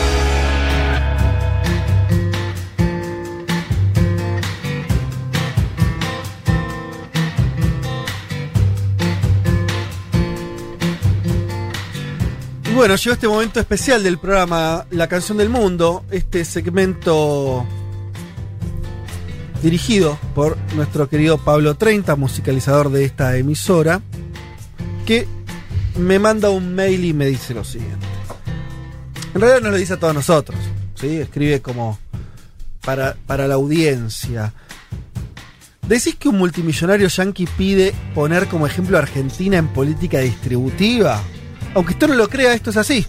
Hablamos de Morris Pearl, no sé si lo vieron eso, compañeros, un ex directivo de BlackRock nada menos, sí, no, no, no precisamente un filántropo, que formó la organización Millonarios Patrióticos, simpático. Lindo nombre, ¿no? Lindo nombre. Pire argumenta lo siguiente, que Estados Unidos debería seguir la ruta que tomó Argentina al crear un impuesto a la riqueza para enfrentar la crisis económica eh, generada por la pandemia. Dice Morris, para Estados Unidos eh, estamos proponiendo subir los impuestos a quienes tengan una riqueza superior a los mil millones de dólares. Eso es un umbral unas 400 veces más alto que el límite fijado en Argentina.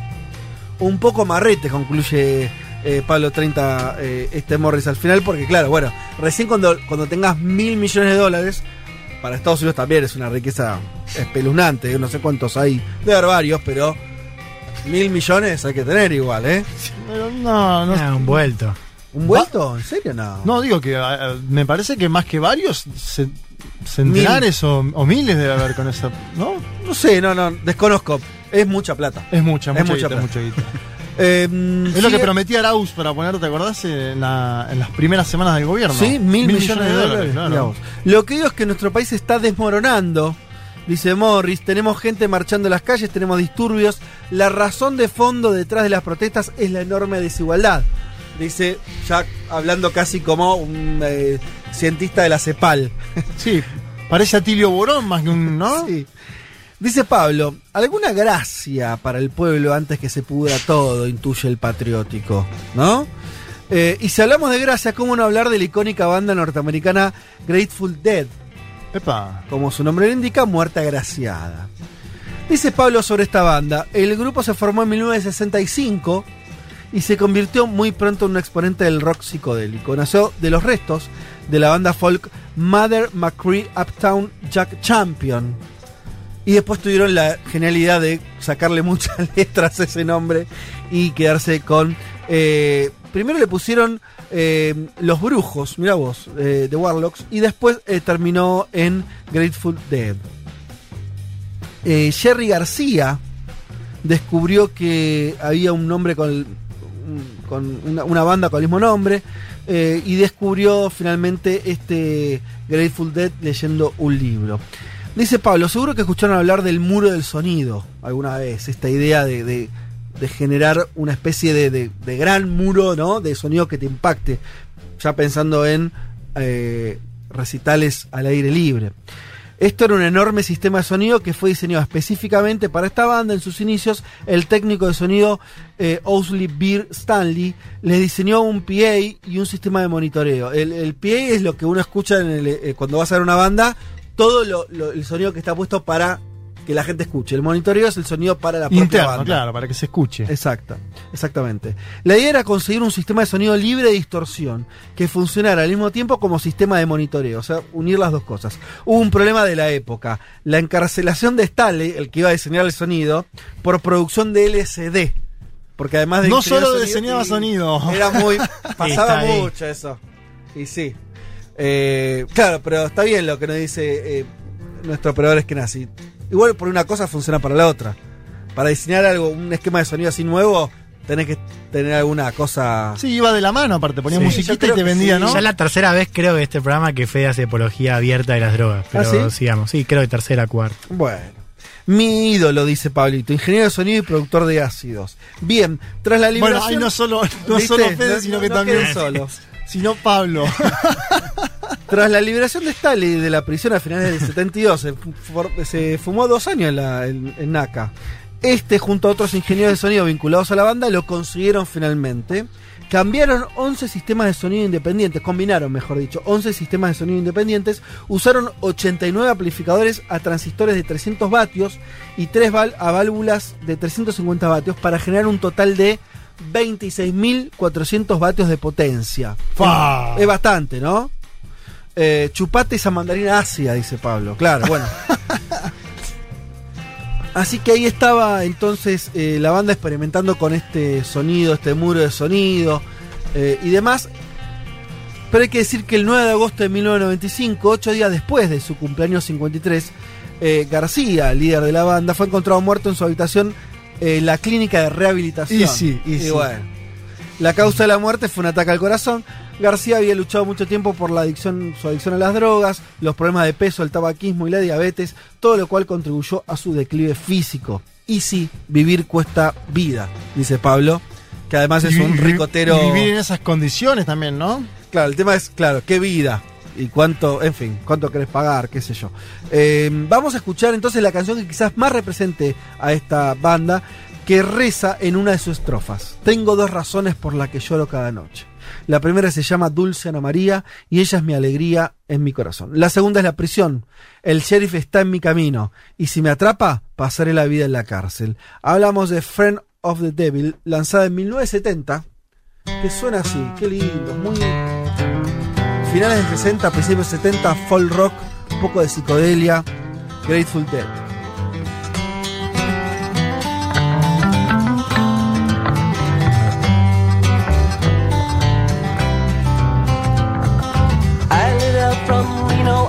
Was trailed by 20 hounds.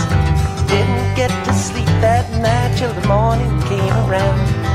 Set out one, but I take my time. A friend of the devil is a friend of mine. I get home before daylight, just my Un mundo de sensaciones. Vázquez, Carg, Martínez, Elman. Un programa que no quisiera anunciar el comienzo de la Tercera Guerra Mundial. Pero llegado el caso, lo hará.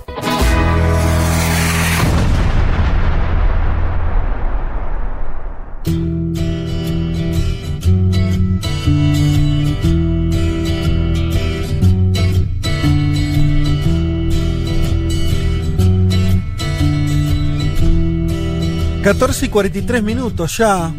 Empieza a irse este programa, pero antes nos queda algo muy lindo para compartir con ustedes, que es eh, la columna de Leticia Martínez, el tema que nos trajo Leticia Martínez, que me parece que vuelve un poco, no- nos da una idea un poco circular del mundo, eh, porque vamos a volver a hablar de China, vamos a hablar- volver a hablar de otra potencia mundial, no Estados Unidos, sino el Imperio Británico. Y de opio también, ¿no? Las drogas que Claro. siguen estando en el ambiente, ¿Por como qué estaban no? hasta hace un ratito. Dejamos el LSD y vamos al opio. No la, no la probé. De- Debía, estar- debía ser interesante. Si puso en jaque un- a, a- a los Sí. chinos, si hicieron Este es tanto- que abajo debería venir la línea del cedronar, ¿no? ¿Viste como en la tele? Por, por las dudas no, mejor igual, ¿no? Qué noventas el cedro, qué, qué menemista el cedronar en algún punto, ¿no? Em, uniendo todo con todo. Leti, no te robo más tiempo. Arranca. Dale, eh, decíamos, te decía antes Fede, que eh, en realidad se habla guerra del opio o guerras del opio, porque en realidad fueron Fue más de dos. una, claro. Claro, pero nos vamos a enfocar en la que creo que fue la más relevante y que justamente eh, da para hablar de todo lo que vamos a comentar ahora, que es la guerra del opio que se da ya a finales de eh, 1830, o sea, 1838, 1839, es- empiezan las primeras tensiones.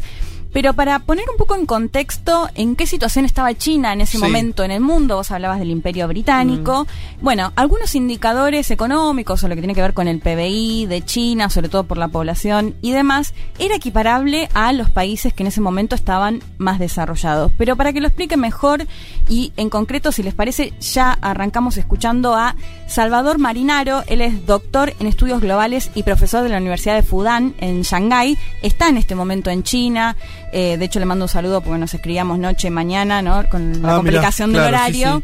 Eh, que lo escuchamos a él que nos contaba un poco qué significaba China o en cómo estaba posicionada en ese sentido China en el siglo XIX. Lo escuchamos. En 1800, China era el PBI más importante del planeta. Por supuesto que esto se justifica por su escala poblacional. China siempre estuvo más poblada que toda Europa y Estados Unidos juntos. Sin embargo, tenía un nivel de desarrollo material muy elevado. Ciertas investigaciones muestran que la esperanza de vida de la población, tasas como la alimentación, eran perfectamente equiparables con el sur del Reino Unido y los Países Bajos, es decir, los lugares más desarrollados de Europa. ¿Qué es lo que sucede para que hacia fines del siglo XIX y principios del XX sea uno de los lugares más míseros del planeta? Solo se explica por algo que los chinos denominan Neiluan Huan, es decir, rebeliones internas e invasiones externas, que van a empezar con la Primera Guerra del Opio. Bueno, lo que nos decía ahí Salvador Marinaro, esto de indicadores económicos que eran, se podían comparar con los países que más desarrollados estaban en ese momento, y qué va a pasar para que en los, las décadas posteriores esa situación cambie, ¿no? Sí. Es- él, él lo cuenta, ¿no? Con- bueno, y cuando habla en chino que dice, bueno, por tensiones internas y por supuesto por tensiones externas, y acá es donde entra el tema de la guerra del opio. para que se entienda un poco de qué se trató concretamente este conflicto bélico, hay que entender que, eh, sobre todo en los siglos XVII, XVIII, bueno, lo han seguido, lo han leído a Periodistán, esto que se conoce como la ruta de la seda, Sí. estos productos manufacturados que sobre todo exportaba China, el imperio chino, que tiene que ver con el té, la seda, ¿no? Los productos Sí. que, que todos conocemos. Lo que generaba con el imperio británico, o lo que desde el imperio británico se empezó a observar, es que había un déficit muy grande. ¿No? O sea, que Eh, China exporta- le exportaba finalmente a Occidente más de lo que Occidente le podía exportar a China. Exacto. Al Bien. Imperio Británico, de hecho, es muy comparable incluso con lo que está pasando también con Estados Unidos, si uno quiere, ¿no? Le disputaba quiere- mercados. Le disputaba mercado a él, al mismo, ¿no? O sea, el Imperio Británico le vendía todo esto, la seda, el porcelana, Sí, sí. Eh, empiezan a ver esa situación de déficit. ¿Qué hacen? Bueno, varios eh, comerciantes, sobre todo empiezan a ver, además hay que recordar, Imperio Británico, Indias Orientales, o sea, India o los lugares como en Afganistán donde se produce aún hoy el opio, lo que empiezan a observar los comerciantes es eh, la plata que les dejaba justamente eh, vender el opio. Entonces lo que empiezan a hacer es el opio que se producía en, esta, en estos territorios que eran eh, colonia del Imperio Británico, el Imperio Británico lo empieza a introducir, o sea, no el Imperio Británico, sino a través de, por supuesto, comerciantes británicos, lo empieza a introducir en China. ¿Qué empieza a pasar? Bueno, eh, en, en un comienzo sobre todo lo consumían las clases más altas, incluso funcionarios, pero esto se empieza a hacer mucho más extensivo a todas las clases sociales. De hecho, se considera que eh, en el 1800, 1830, un- entre un 5 y un 10% de la población china se hace adicta al opio. Esto, por supuesto, empieza a generar muchísima tensión social, eh, muchísimo conflicto, y ahí es cuando, desde la dinastía Qin, se había prohibido el opio, pero empiezan a enfocarse un poco más porque no se respetaba esa prohibición, con, eh, bueno, oficiales que recibían coimas y demás. Los comerciantes británicos seguían. eh, eh, sí, exportándoles eh, el opio. Y ahí eh, les recomiendo mucho una película que se llama eh, La Guerra del Opio, de Open War, que eh, se, se detalla bien todo esto. Es una película de 1997 y después les, vamos a- les voy a contar por qué el año no es casual. De el director chino Xi Jin, que es bastante interesante. Leía que él no quería que lo financie el gobierno chino, la película Ajá. esta, y lo termina haciendo con bancos privados de China y del Reino Unido. Eh, Pero bueno, igual tiene como una postura, si uno lo ve, más favorable, si se quiere, a China, al menos en un montón de, de detalles que ahora lo vamos a, a ir contando. Bueno, ¿qué hace? Está difícil, está difícil bancar al Imperio Británico. O sea, Sí, muy está difícil bancar al difícil. Imperio Británico, ¿no? Es uno de los imperios más nefastos. Bueno, el, en general los imperios son así, pero. Sí. Y además lo que estás contando es bastante ilustrativo. Quiere decir, ¿cómo, ¿cómo me enfrento a una potencia que me puede molestar? Le voy a vender droga. Claro, es tremendo, es tremendo. Donde pasaron dejaron destrozos esos muchachos. Sí, totalmente. No se iban con chiquitos. Bueno, acá en la película se puede ver cómo el emperador Dao Wan le ordena a esta figura que va a ser central, Lin Se-su, perdón a quienes hablen chinos mis pronunciaciones. No, es, es un chino inmejorable. le- Por lo menos para mí que no sé nada de chino. le va a encargar a este eh, funcionario Sí. que sobre todo restrinja, o sea, que lleva adelante un operativo para frenar justamente el consumo del opio, la venta del Sí. opio en el puerto de Cantón, que era el puerto con el que se comerciaba Claro, con por- el exterior. Por donde entraba todo el, el opio. Claro. Sí. Bueno, este señor, como les decía, va a ser clave porque va a ser el que va a llevar adelante todo este operativo. Esto, como les decía, en la película se puede ver muy bien. Se hacen eh, detenciones masivas tanto de consumidores como de los comerciantes que lo distribuían. eh, ejecuciones e incluso una situación que, que va a ser muy importante es con los comerciantes británicos que estaban en China y que se oponían, por supuesto, o ellos consideraban que podían seguir vendiendo el opio y eh, les como como que les bloquean el paso a estos comerciantes británicos, quedan de hecho sin agua, sin luz, sin, sin algunas, bueno, sin agua, eh, sin poder acceder, digamos, a sus barcos o a su mismo producto, el opio, de hecho queman toneladas de, Claro. de opio, o sea, toda una situación que empieza a llegar a el Imperio Británico, al Parlamento, de hecho a la Cámara de los Lores, no sé si recuerdan que hicimos una columna sobre la Cámara de los Lores, y acá es bien interesante porque decíamos que la Cámara de los Lores era esa Cámara que eh, representaba a las clases más altas y a los obispos, o sea, a, a la Iglesia, y va a ser en ese contexto que llevan justamente esta demanda de estos comerciantes británicos que se estaban enriqueciendo con la venta del opio. Igual supongo que, que el Parlamento dijo, bueno, si China no quiere mm,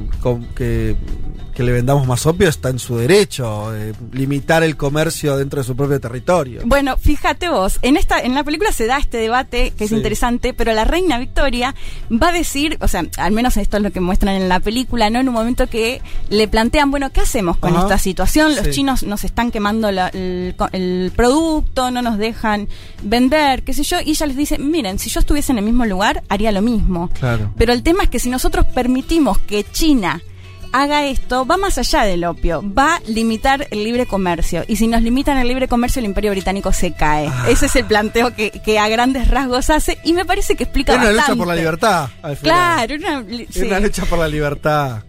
Sí, totalmente. Bueno, ¿qué se decide en el Parlamento? Se decide que para 1840 se envían alrededor de 40 buques. Sabemos además que eh, la cuestión naval de británica era realmente muy pesada y muy Sí. superior a China.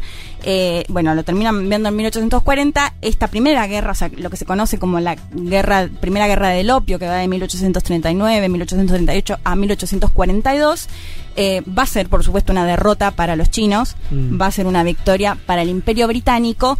Y acá, si les parece, volvemos a escuchar a Salvador Marinaro, porque él nos contaba un poco eh, qué significó esta derrota y qué empieza o qué empezó a ceder China, que va a ser tan clave para entender parte de la historia posterior. Lo escuchamos. Los enfrentamientos militares se van a extender durante tres años. Ante la inminente derrota, la dinastía Qin firma el Tratado de Nankín, que por un lado le otorga territorio al Reino Unido, una isla en el delta del río Perla, que hoy es Hong Kong, abre una serie de puertos, además del de Cantón, para el comercio extranjero, y por último, le da a los extranjeros en China una inmunidad legal, lo cual va a iniciar la lenta pero sostenida colonización y división del territorio chino por áreas de influencia de distintas potencias europeas. Esto inicia lo que los chinos llaman los 100 años de humillación y que va a terminar hacia la década del 40 del siglo XX. Y sí, claro, Sí. quedaron dolidos. Es mucho lo que sé de Es mucho. China, Hong Kong. Les decía que la película de la guerra del opio Ahora, repasemos. Eh, Le permite, entonces, como pierde la guerra, el, el acuerdo implica que tiene que abrir los puertos y darle además inmunidad a los extranjeros que están en China. Exacto. Se hace este tratado de Nanking. Terrible. Entre- por la derrota china, le ceden lo que va a ser después Hong Kong. De hecho, en 1997 eh, el Reino Unido ya lo devuelve en ese año es donde se hace la película, por eso les decía que no es un año casual. Y esto eh, desde, en- desde China lo van a experimentar, como lo planteaba Salvador, ¿no? Como los 100 años de humillación, en la que tuvieron que ceder justamente al Imperio Británico todas estas cuestiones que eh, enumeraba. Y acá les recomiendo muchísimo una película que me encantó, o sea, si bien por ahí no es que retrata exactamente lo que tiene que ver con la guerra del opio, eh, Vivir se llama To Live, de eh, el director de cine chino San Shimu. Eh, retrata mucho todo esto, lo contaba Salvador, estos 100 años de humillación van hasta el 1940. Entonces muestra esta parte, él me la decía sobre todo como que se experimentaba como una decadencia moral, si se quiere, eh, desde el lado chino o que así lo experimentaban. Y bueno, esta es la historia justamente de una pareja, de un hombre que se juega todo, que incluso pierde su casa, la llegada de Mao, todo el momento en el que empiezan a acusar a todos de capitalistas y, y qué pasaba con ellos. Bueno, una película que si tienen la posibilidad de verla, hagan, van a llorar un poquito seguramente, pero la verdad es que vale muchísimo la pena verlo. Y para ir finalizando, si les parece, volvemos a escuchar, ya escuchamos el último audio de Salvador Marinaro, que él nos contaba, además de estos 100 años de humillación posterior que se vivieron después de esta guerra, les decía que esta, esta fue la primera guerra, después se va a dar otra guerra en la década de 50 por una cuestión con un barco, pero bueno, va a ser algo menor, sí ya van a empezar a sumarse países como Francia o otros im- imperios o potencias europeas, pero la que va a marcar sobre todo, o sea, eh, la segunda es como una ratificación De la lo- primera. la primera y de lo que había Sí, cedido eh, claro. China, ¿no? Eh, escuchamos a Salvador Marinaro porque él nos decía de la importancia que incluso tuvo para entender la China actual. Yo creo que las guerras del opio son uno de esos eventos fundamentales para pensar el siglo XIX en el extremo asiático, cuyas repercusiones se van a extender a lo largo de un siglo. Es decir, todos los procesos de transformación política, modernización económica, cultural y militar que va a emprender el gobierno y la sociedad china a lo largo del siglo XX están fundamentadas en cierta manera por las derrotas militares que sufre el imperio Qin hacia mediados del siglo XIX. Bueno, muy clave, ¿no? Mejor explicado imposible, como lo decía Salvador Marinaro, las guerras del opio lo que generan son estas derrotas que van a ser claves para la transformación política, la modernización que va a llevar a la China actualmente, que, que bueno, que como lo contaba un poco Juan, tiene que vol- volver, bueno, como todos los, los imperios y las Y potencias. explica, y explica que, el ma- que el maoísmo es una revolución social, pero también nacional. O sea, el maoísmo tiene mucho re- esto, reivindicación del Sí. orgullo nacional pisoteado. Totalmente. A mí me hace acordar mucho a Rusia también, ¿no? Claro. Esta cuestión de poner el Total. énfasis en el nacionalismo y cómo se ve en el mundo. Bueno, por eso no me, me parece que es interesante eh, y por eso también les recomendaba la película de ver cómo lo experimentan ellos mismos, ¿no? Todo el tiempo, de hecho, con el hierro y, y- y cómo hacer hierro y decir, bueno, vamos a superar al imperio británico, o sea, esa cuestión muy presente todo el tiempo. Preguntan muchos dónde se ve la película. To live, dijiste, vivir. Sí, Vivir eh, es una en extremio, esa página tan maravillosa. ¿La otra cuál era? Es larga, dura un poco más de dos horas, pero realmente es buenísima. Y la otra es La Guerra del Opio, que está en YouTube y Ah. creo que también está en extremio. La guerra del opio, así. La Guerra del Opio es un poco... ¿Documental o, o ficción? No, es ficción, es un poco más, más dura, si se Más quiere, vieja. porque es bien... La No, peli es no. del 97 y creo Ah. que la otra es del 94. Ah, ok, son parecidas. Pero Vivir, To Live, es, eh, la, la verdad es que me encantó. Hace mucho creo que no veía una película que, que me guste tanto. Si bien, les repito, no es que te va a contar nada de la guerra del opio en sí. La otra sí, la otra es, la, la guerra del opio es concretamente lo que pasó Sí. con el conflicto bélico. La segunda tiene que ver más con una cuestión más de, de una sociedad, de una familia, de hecho, eh, así que bueno, en extremio las pueden ver a las dos. Bueno, espectacular, Leti. Me parece un temazo y me parece que así como que no que la cosa hicimos toda una especie de elipsis en el programa y, y Sí. empezamos, eh, o terminamos donde empezamos. O leímos un contexto histórico, lo que está, lo que contó por ahí más Juan, eh, también sobre el conflicto ahora con Estados Unidos y China. Bien, ya vamos terminando, ya estamos ahí. Federico Vázquez, Juan Manuel Carr, Leticia Martínez y Juan Elman. Un mundo de sensaciones. De la invención de la rueda a las stories de Instagram.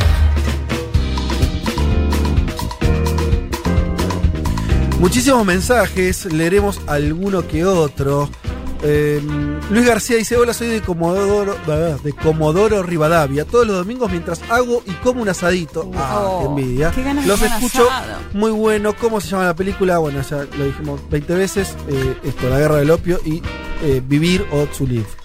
Eh, ¿Qué más? Invitanos a un asado, Luchito García, por favor. Sí, hay que irse a de Comodoro. Rivadavia, está un poco lejos de acá, pero Vamos a Mucho Comodoro. viento, ¿no? Mucho Depende viento, como de ¿Qué nos promete?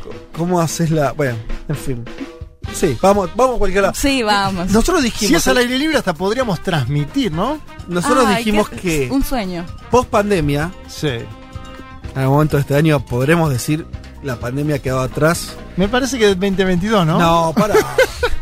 Igual te odio porque el año pasado. Hay que vos- apostar a los Yo chinos te dije, nuevamente. esto dura tres meses, vos dijiste el año Ah. está perdido, lo dijiste en marzo. Sí. Así que que digas ahora 2022 me asusta. ¿Puedes Bueno, ser un poco más optimista? No, no, digo que igual Septiembre. tenemos, tenemos cierta libertad, caminamos por las calles, con barbijo, todo. No, pero yo digo basta, va, cuando Sí, el momento basta, que digamos basta. esto se terminó. No, no va a ser este año. Sí, Dos, va a ser este dos, año, dos, Fede, va a ser ¿Dos, este año. dos? Dos, dos. No, Juan. Este año no, pero no, no, no alcanza la población vacunada a nivel mundial para que se termine la pandemia este año. Lamento ser honesto, como lo hizo Angela Merkel diciendo Estados que- Unidos vacu- vacunó el 11% ya. Sí. Claro. Bueno. En América Latina y Es febrero, febrero. Bueno, bueno. Vamos, vamos con esa. África Vamos dice que termina el vamos por ahí. 2021 con el 30% vacunado. Con el Vamos, tre- vamos. Ah, de África. 30%. Nosotros tenemos el pero 40%. podemos no ir a África. Yo no, no es que no piense los. eh, eh, No, no, por eso digo, pero como el pero- que peor está Sí. vacunando, digo, en cuanto Ah, a la. ¿Sabés lo que me población, de acuerdo a la preocupa? población. Que la- las cepas, como la mutación de las no, cepas y la efectividad de las vacunas, sobre todo algunas No, particulares. no, no, no. Bueno, leo otros mensajes. Eh, hermoso que haya vuelto este bello programa, qué alegría, dice Mm. Meli eh, de Santa Fe. Qué grande, ¿eh? Podemos ir a Santa Fe también. A todos lados. Estoy muy federal hoy. hoy Juan con- de Quilmes, Fauría asocia el submarino norteamericano mar argentino al conflicto comercial China-Estados Unidos. No había escuchado eso. Eh, está hablando del ex canciller. El ex canciller que, celebró el acuerdo llorando. Como un mensaje a la Argentina y sus alianzas en China y Rusia. Bueno, ¿qué se te pregunta Juan de Quilmes si tiene algún grado de realidad? Suena un poquito medio falop, pero bueno, no, no, qué sé yo. Hablando de opio, ¿no? Claro. No, nos tendremos que meter en el momento, vamos a hablar también de, de esto, de- vamos a ver cómo escala o no eh, esta cuestión del, del- del submarino y demás. Eh, la maga dice que bien Juan Elman, ¿eh? Sí, está bien Juan Elman, ¿eh? Esta nueva generación nos rescatará del periodismo vetusto. ¡Epa! Eh. Por ahí nos indica a nosotros, Vale, que somos más grandes. somos los vetustos. Somos los vetustos nosotros y Elman. Además, Juan Elman es especial, no sé si es extensivo a la generación. No, no. me- mucha presión. No sé si. Vos estás que no querés que te presionen. Este Y verano, en tres que- años quizás termino con opio a full. Claro. Eh, ¿Qué más? Bueno, algunos mensajes también sobre Ecuador, que la gente quedó enganchada con ese debate. Eh, algunas Hay una preguntas. apuesta acá, ¿no? Que estuvo dando vueltas. Digo que me parece que es un buen Sí, momento la ganaste, la para ganaste, la sacarla a relucir. Claro, sí, decirle por baja. ¿Cuál es la apuesta? La- ¿Quién una pasaba la segunda vuelta si Arauz era. No, no, ya me perdí. ¿Cómo no, quedamos? estamos ¿Quién como ganó? Empate Empate técnico entre ustedes dos. ¿Quién, ¿Quiénes Juan. dos? No, La radio. no, gana la ¿Cómo no? Juan, ¿qué dijo? Yo dije. Segunda vuelta, Guillermo Lazo Arauz. Ah, pará, y dije además, dije segunda vuelta el lazo con Arauz con una gran performance de Yaku, lo cual fueron dos que se cumplieron. ah, metiste todas. Claro. Y fuiste el único. Pues yo dije dijiste Pérez, ¿no? Listo. ¿Y ustedes? ¿Qué dijeron? No, no, primera quedamos- vuelta. sí, quedamos, yo quedé Uno, confía su, uno confía en su fuente, ¿viste? Al final son no, te de las fuentes, te liquidaron. Bueno, entonces Elman, eh, ganaste esta apuesta. Sí. No sé qué significa. Me llevo un libro de acá. ¿Otra vez? ¿Otro más? Pero Pues ya, te- te- ya tu libro la semana pasada que ¿no? tenía dueño, comillas, comillas. Es un chiste. Eh, bueno, no sé. A momento tendríamos que hacer nosotros un asado en las inmediaciones. Sí, O si no podemos hacer un asado, ir a comer un asado en un lugar que vendan asados. También. sí. Bueno, como sea. Son, eh, nos hemos pasado cuatro minutos, no me gusta esto. ¿Festejan San pasado- Valentín ustedes hoy? Con Una pregunta que hizo Leti ahí fuera del aire. A mí me acaban de decir comprar queso rallado. O sea, esa es mi, mi situación en el día de los Situación enamorados. sentimental, Me mandan a buscar queso rallado. Bueno, sí. va a haber unas pastas. hoy. Algo va a haber. Hay pastas. Pero eh, el, el- el- el señor Amasa. No, nunca tanto, no. Nunca no. tanto, bueno. Eh, en mi caso tengo una hija, no sé si eso responde a tu pregunta, pero no creo que haya grandes festejos, me encantaría. Una comidita, algo, ¿no? Eh, Se complica. Sí. ¿Alguna sorpresa? No sé, espero que alguna comidita ya exista algo, ¿no? Mira cómo está tirando vos. palo al aire. Eh, sí puede ser. Ah, pero Tranquilamente, yo cocino, sí. poca imaginación. Bueno, tenemos varias horas, ¿no? A la noche que se quedaron o no. Sí, a la noche. ¿Usted hizo el anti San Valentín, eh, Elman? No, yo no. No festejo esas cosas. Bueno, eh, para, volvamos un segundo a la seriedad. Tenemos que, acá Natalia Espósito, Upa, nuestra ¿qué productora, dice, eh, tenemos que informar que este programa se sube a Spotify. Hay mucha gente que lo escucha a Spotify. Sí. De hecho, ah, una semana tuvo tendencia este programa. es tercero. Wow. Estuvo tercero durante un día, ahora caímos al cuarto lugar, No. pero No. tenemos que volver a. No, no, por favor. Chicos, a escucharlo Sí. en Spoti- Spotify, la columna de Leti que querés repasar. Si querés la entrevista con eh, la. Yajaira. Yajaira, eh, la diputada ecuatoriana. Si quieren eh, el- La gran columna de Juan Elman. Que lo se que quieran, escuchen Spotify, así volvemos al tercer puesto. En el primero, además, estaba, eso sí, lindo perder con, con una compañía de la casa, Que- 1990. 1990 estaba primero y bajó a segundo y nosotros tercero y bajamos a cuarto. Ah, no, Pero como que un boicot, recuperar. hubo una especie de boicot. O Vamos- sería lindo nosotros hacer un spread y subir al primer lugar. También, ¿Eh? ¿por qué no? Vayamos por todo. Oyentes, escuchen el programa en la semana, aunque sea para, para darle reproducciones. No, pero en serio, está todo disponible ahí porque muchos preguntan eh, eh, sobre el tema. En Spotify está todo el programa completo o sección por sección. Así que bien, bueno, nos pasamos seis minutos. Esto no se vuelve a repetir, pero lo hacemos porque estamos estrenando productora. ¿eh? Claro. Así que le damos de vuelta la bienvenida grande, a Verdinas. bienvenida. Gran laburo hoy. Hincha de la academia como vos. Pero por supuesto. Acá hay un termo igual extraño que tiene un escudo de independiente. No, sé, pero Sí. no sé, pero eh, como productora No, pero- Verdinas no, no debería permitir ese No, tipo de cosas. ya hubo reto en, Gracias, no le va a pasar. durante dice. la canción. Agradeciendo siempre también que se está como incorporando cada vez más ahí, metiendo botoneritas, metiendo cosas. Sí, señor. Aplauso Sí, especial para David Eskenazi, nuestro nuevo flamante operador Bien, gracias a usted. Y Natalia Espósito a la distancia. El domingo que viene probablemente ya esté acá con nosotros. Y este gran equipo que se despide de esta manera. ¡Se fue! ¡Fue, fue, fue,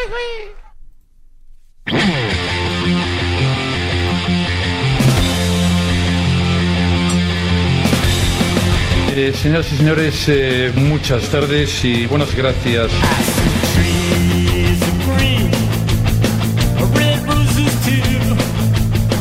Yéndonos entonces, agradeciendo como siempre a los oyentes. ¿Qué más quieren agregar, muchachos? Luis García desde Sí. Comodoro, el corderito los espera, vengan. Ah, corderito. Ay, ay, ay, ay. Ese ay. era un dato clave. Cordero ya es especial, ¿no? No cualquiera es un cordero. Debe ser el asador. imag- Tengo una serie de imágenes en la cabeza que me vienen todas una más linda que la otra. Disfrútalo. Y que si tienen igual una pareja, un compañero, una compañera, más allá de estas fechas comerciales, que aprovechen y hagan algún mimo, ¿no? ¿Por qué no? Está bien, ya te digo Eh, vos muy a favor de festejar el día. Y es una buena excusa, sí. Sí, ¿por qué no? Va a ¿Por qué comprar no? el queso, va a comprar Voy a el queso. comprar a- queso rallado. Uno sí. bueno compra, porque hay de todo. Sí, ¿eh? sí, sí. Está el ra- No, tengo mi preferido. Es sí. caro, pero. ¿eh? Sí, es caro. Pero Sí, vale la carísimo. pena. Vale la pena. Bien, eh, queridos oyentes, eh, les agradecemos por acompañarnos. Les decimos que nos reencontramos de vuelta el domingo que viene a las 12 del mediodía. Pasen un lindo domingo de lo que queda de la jornada. Feriados si les toca, el lunes y martes, los que puedan, los que no. Los que no se dedican al periodismo. Eh, Claro. Y- pero bueno, para todos ustedes un abrazo enorme. Nos reencontramos el domingo que viene.